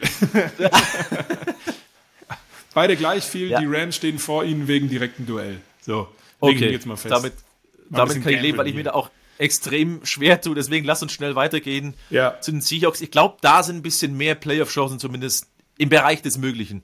Ja, absolut. Das war ja auch so ein bisschen äh, letzte Saison, da nochmal drauf zurückzukommen, am Ende 9-8 nach einem Neuaufbau, nach einem kleinen Umbruch, wenn man so möchte. Russell Wilson weg, wissen wir alle, haben wir noch auf dem Schirm. Gino Smith war plötzlich äh, der Quarterback und alle dachten, boah, dem seine Karriere, die war ja nichts bisher in der NFL. Aber der hat richtig gut performt, war bis zur Mitte der Saison äh, sogar ein MVP ähm, ja, Nom Nomination, wie sagt man da, Range. Ja, also der hätte durchaus auch MVP werden können, wenn er so weiter gespielt hätte. Die Offense sah wirklich soweit äh, ganz gut aus. Wenn es jetzt auch so weitergeht, dann ist die große Frage eigentlich bei den Seahawks, die über allem steht, äh, Seahawks, die über allem steht, kann Gino Smith weiterhin so stark performen wie auch zu Beginn der vergangenen Saison? Da, und da greife ich zurück, was wir vorhin schon gesagt haben, ist aber die zweite große Frage, was ist eigentlich mit der O-Line? Die ist noch nicht wirklich zu Ende gebaut. Vor allen Dingen, wer spielt jetzt Center? Die wichtigste Position für den Quarterback am Ende des Tages. Ja, Stichwort Snaps, Stichwort Vertrauen. Evan Brown, Olu Uluwamtimi sind da noch zwei Kandidaten. Das steht alles noch nicht so fest. Äh, ist noch in den Sternen stehen. Dazu Right Tackle. Letzte Saison war es ein Rookie mit Charles Cross. Der muss sich auch steigern. Man hat noch Abraham Lucas und die einzige Konstante war der Left Guard letzte Saison Damian Lewis, auch für dieses Jahr. Und dahinter, hinter dieser O-Line, ist dann das weitere größte Fragezeichen für mich dann eigentlich. Ich weiß, ich verteile viele. Christoph, tut mir leid, aber es sind eben ein paar Fragen. Es gibt aber auch viele Fragezeichen in der Division. ja, das ist richtig. Äh, ist äh, der Running Back Room. Ähm, sie haben Kenneth Walker, sie haben DJ Dallas. So. Beide sind aktuell verletzt. Beide trainieren im Training Camp aktuell nicht. Dazu haben sie noch den Rookie Sack Jarbonet, wenn ich den richtig ausspreche, oder Jarbonnet, wenn wir gern französisch bleiben wollen. äh, Finde ich nochmal raus für euch, kein Problem. Bis zur ersten Endzone-Folge ähm, haben wir es haben drauf. Ja, und da ist jetzt die Frage, was macht man damit? Äh, Walker und Jarbonet sind verletzt. Sorry, die beiden sind äh, aktuell nicht am Trainieren. Dadurch kommt wieder das Gerücht auf Jonathan Taylor, der sich ja mit äh, den Colts so ein bisschen überworfen hat. Vielleicht wird der noch in die Verlosung kommen. Aber, und darauf komme ich. Das wäre natürlich schon krass. Ja, das wäre wär schon krass. Das wäre das wär mega. Ich meine, der ist ja eigentlich bei jedem Team jetzt ähm, auf dem Zettel. Ja. So ehrlich muss man ja sein. Deswegen will ich da gar nicht groß äh, drauf, drauf eingehen. Aber es wird spannend zu sehen sein, wo Taylor am Ende landet. Aber, und da komme ich zu dem zurück, was du gesagt hast, größere Playoff-Chancen bei den Seahawks definitiv. Denn wenn Gino Smith performen wird, wenn das klappt, was ich gerade angesprochen habe, an den Positionen, O-Line und Running Back, wo sie noch arbeiten müssen, dann kann er äh, auf sehr gute Receiving Core wieder zurückgreifen. Oh, ja. Mit Metcalf, oh, ja. mit Lockett, mit dem Rookie Smith und Jigba. Dazu noch die Titans Noah Fant, Will Disney. Das liest sich alles sehr, sehr gut. Gino Smith hat gezeigt, dass er Passing Game kann. Und dementsprechend kann die Offense da schon auch klicken, wenn sie eben die O-Line noch verstärken. Das ist so mein Eindruck aus der Offense der Seahawks bisher. Wide Receiver, das ist Top 5 Potenzial, oder? Ja, oder also Receiving Core allgemein, das ist, also wenn du es dir schnitzen müsstest für Gino Smith, könnte man damit, glaube ich, sehr gut arbeiten. Ja, absolut. Und er hat auch äh, gezeigt, dass Gino Smith, auch wenn er Druck bekommt, äh, performen kann. Hat er ja auch, glaube ich, bis Woche 8 oder so, oder ich glaube sogar über die ganze Saison am Ende die, die höchste Completion Rate. Das ist mhm. ja auch nicht mal so verkehrt. Also dementsprechend. Er war glaube ich, über 70 Prozent oder so. ja, genau, ganz lange genau. dann, glaube ich, also auch. konstant halt einfach. Ne? Er war konstant gut und wenn er das wieder leisten kann, dann geht es mit den Seahawks auf jeden Fall äh, wieder nach oben. Vielleicht auch wieder in die Playoffs. 9-8 letztes Jahr ist auf jeden Fall was machbar. Aber die große, tolle News ist natürlich, äh, Bobby Wagner ist zurück. Die Seattle-Legende ist von den Rams entlassen worden, jetzt wieder bei den Seahawks. Und das ist auch bitter nötig, denn die Defense war letzte Saison der Schwachpunkt insgesamt die 26 beste Defense und das als äh, Playoffs-Team am Ende des Tages. Das ist schon nicht gut, aber daran haben sie mit Ergänzungen gearbeitet, eben allen voran mit Bobby Wagner. Dazu Devin Bush, der von den Steelers gekommen ist, der war da immer so, naja, semi-gut, ist aber für mich trotzdem ein sehr, sehr starker Spieler auf dieser Position. Ähm, und sie haben auch in der D-Line Dramond Jones und Sharon Reed geholt als Ersatz für Al Woods und Puna Ford. Das sind schmerzliche Abgänge, aber ich glaube, ähm, die sind alle so auf einem Level, dass sie das verstärkt haben und mit Bobby Wagner einen, einen, echten Typen dabei haben, der als Leader vorangeht, der die Defense wieder besser machen kann. Der kennt es noch aus äh, Legion of Boom. Ähm, da mache ich mir dann keine Sorgen, dass das vielleicht wieder besser werden kann. Und wenn sie genau diese Baustelle schließen, auch in der Secondary mit dem Cornerback gedrafteten Devon Witherspoon, mit zusammen Tyreek Woolen, wohl ein sehr gutes, junges, interessantes Cornerback-Duo. Ja. Dann ähm, geht es für die Seahawks für mich auch wieder in die Playoffs. Das war jetzt ein bisschen der Schnelldurchlauf an der Stelle. Ähm, aber für mich haben sie genau die Baustellen geschlossen, die sie mussten. Größtes Thema ist dann, wie wird Geno Smith und die O-Line performen. Ich bin auch gespannt, Jamal Adams, nachdem er nur ein Spiel ja. machen konnte letztes Jahr, dass Richtig. der dann auch wieder zurückkommt, ist jetzt auch keiner, den man ungern zurückbekommt, dann hoffentlich fit. Ähm, wie, ja, also wie, wie glaub, sagt er doch immer so schön, the best in the nation. Bin ich mal gespannt, ob er es dann auch wieder irgendwann mal abrufen kann, ja? Da muss er halt für spielen, ja, genau. Ja. Das ist immer das nach diesen langen Verletzungen, wenn du halt eigentlich ein Jahr verschenkt hast, mehr oder weniger. Kann natürlich auf der anderen Seite auch bedeuten, dass du ein Jahr länger hinten drauf packen kannst, aber das weiß man jetzt halt noch nicht. Ähm, ja, ich bin da tatsächlich auch bei den Seahawks. Ähm, ist für mich die klare Nummer zwei in der Division. Absolut. Und, und, in, der, in der NFC ist dieses Jahr halt mit der Wildcard, das sollten sie eigentlich schon schaffen, weil da, glaube ich, Möglichkeiten da sind, würde ich mal behaupten. Ja, eben. Also so einen 9-8-Rekord können sie vielleicht sogar steigern, ähm, kann ich mir vorstellen, wenn die Defense, wie gesagt, jetzt dann klickt und je nachdem, was sie auf der Running Back Position vielleicht noch nachlegen. Wir wissen nicht genau, wie schwerwiegend die Verletzungen von Jabonet und äh, Kenneth Walker sind, aber da brauchen sie schon noch jemanden, meiner Meinung nach. Aber dann können sie schon so neun, zehn Siege vielleicht sogar holen für mich. Ja, so eine Legion of Boom Light, da muss vielleicht bei der Front 7 noch ein bisschen ja. sich was entwickeln. Aber trotzdem, es wäre wichtig, wie du es gesagt hast, als 26 in den Playoffs, da ist überschaubar dann deine Mittel, dass da weit, der Weg weit geht. Das ist halt einfach Fakt. Ja, die D-Line, wie gesagt, die Ergänzungen, äh, den Abgängigen übergestellt, ist irgendwie gleiches Niveau. Ja, dann würde man sagen, warum denke ich jetzt, dass sie besser werden? Bobby Wagner. Punkt. Ja. Reicht dann auch. Braucht man nicht mehr drüber sagen, ja. Nee. Nee, das ist dann unsere Vorausschau auf die NFC West mit der klaren Aussage Niners, der große Favorit, Seahawks Zweiter und Rams und Cardinals laut Flo Hause mit demselben Record. bin gespannt, äh, ob es so kommt. Ja, ich bin sehr gespannt. Aber ja. da ist die Favoritenlage deutlich klarer. Ich glaube, das darf man dann darf man schon so sagen. Ja, absolut. Ich glaube, wir haben alles berücksichtigt, was ihr wissen müsst äh, für diese beiden Divisions, AFC East und NFC West. Ähm, und äh, ja, wir machen das jetzt wöchentlich in der Preseason tatsächlich, ja, bevor dann wirklich die Saison losgeht, Anfang September äh, mit der NFL Endzone. Da gibt es ja auch noch eine kleine News. Wir werden alles ein bisschen Absolut. ausgiebiger besprechen, ne? weil jetzt haben wir gesagt, Christoph und ich haben uns so vermisst in der Offseason ähm, und wir wollen jetzt einen Podcast machen. Wir reden jetzt auch schon sehr lange, ähm, aber das reicht uns noch nicht. Nee, es ist tatsächlich, dass wir die NFL Endzone ein kleines bisschen vorher verlängern. Bislang gingen wir immer 1845 auf Sendung mit der Vorberichterstattung. Wir geben uns eine, eine Viertelstunde haben wir rausgearbeitet eine Viertelstunde mehr. Also 18.30 geht dann äh, die NFL Endzone, die deutsche NFL-Konferenz on air. Sprich, wir haben ein bisschen mehr Zeit, nochmal drüber zu reden, was auch so passiert ist. Es ist für uns immer noch zu wenig, deswegen gibt es eben diesen Podcast jetzt, äh, Endzone, der, der Zone NFL Talk, äh, jede Woche, jeden Donnerstag dann. Das war jetzt mal unser erster Versuch. Äh, wenn das Feedback gleich mal schlecht ist, war es das schon. Dann ist nächste Woche nichts mehr. ja, nee, ich hoffe, es hat euch äh, auf jeden Fall schon mal gefallen. Auch Gabe Davis äh, der das schönste Hemd des Sommers schon mal tragen durfte. Und ich werde jetzt gleich mal googeln, ob ich es irgendwo irgendwo finde. Aber ähm, das wollen wir euch eben so, so jetzt die nächsten Wochen, die ganze Saison über so ein bisschen liefern. Ob das dann immer alles so klappt, wie wir uns das vorstellen. Aber wir haben ein bisschen Auswahl. Du hast ja schon gesagt, wir haben viele Endzone-Kommentatoren, wir haben Experten und es gibt ja ein paar, die drüben auch äh, arbeiten oder auch spielen.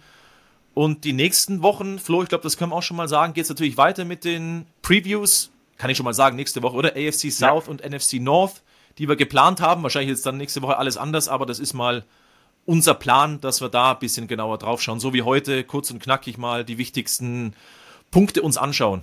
Ganz genau so ist es. Und nächste Woche wird es vor allen Dingen auch wieder mit äh, den Quarterbacks sehr, sehr spannend, gerade in der AFC South. Und da kann ich schon mal vorweggreifen, wir werden auch da einen Gast haben, nämlich unseren Experten, vor allen Dingen für die Quarterback-Position.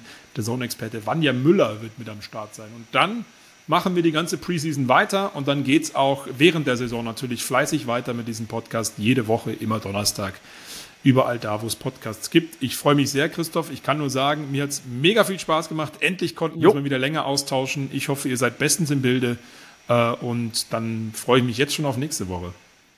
So ist es. Gerne nochmal der Hinweis, wenn bei euch heute aufm, auf der Uhr Donnerstag steht, ähm, dann schaut dann rein. Preseason, erstes Spiel, Hall of Fame Game, Donnerstag auf Freitagnacht, 2 Uhr.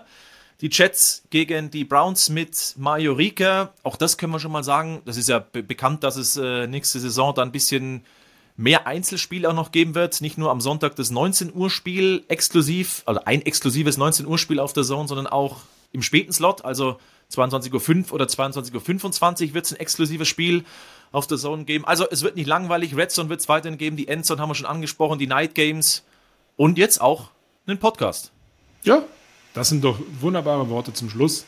Dann entlassen wir euch in die, in die so Restwoche und hören uns spätestens äh, nächste Woche wieder. Ähm, gebt uns gern Feedback, wie ihr es fandet, und dann machen wir einfach nächste Woche weiter. so ist es. Alles klar. Oder halt nicht, wenn wir nicht mehr dürfen. Nein, Spaß. Wir machen. Flo, danke dir. Danke. Euch auch danke und dann bis nächste Woche. Ciao. Tschüss. Endzone, der The Zone NFL Talk.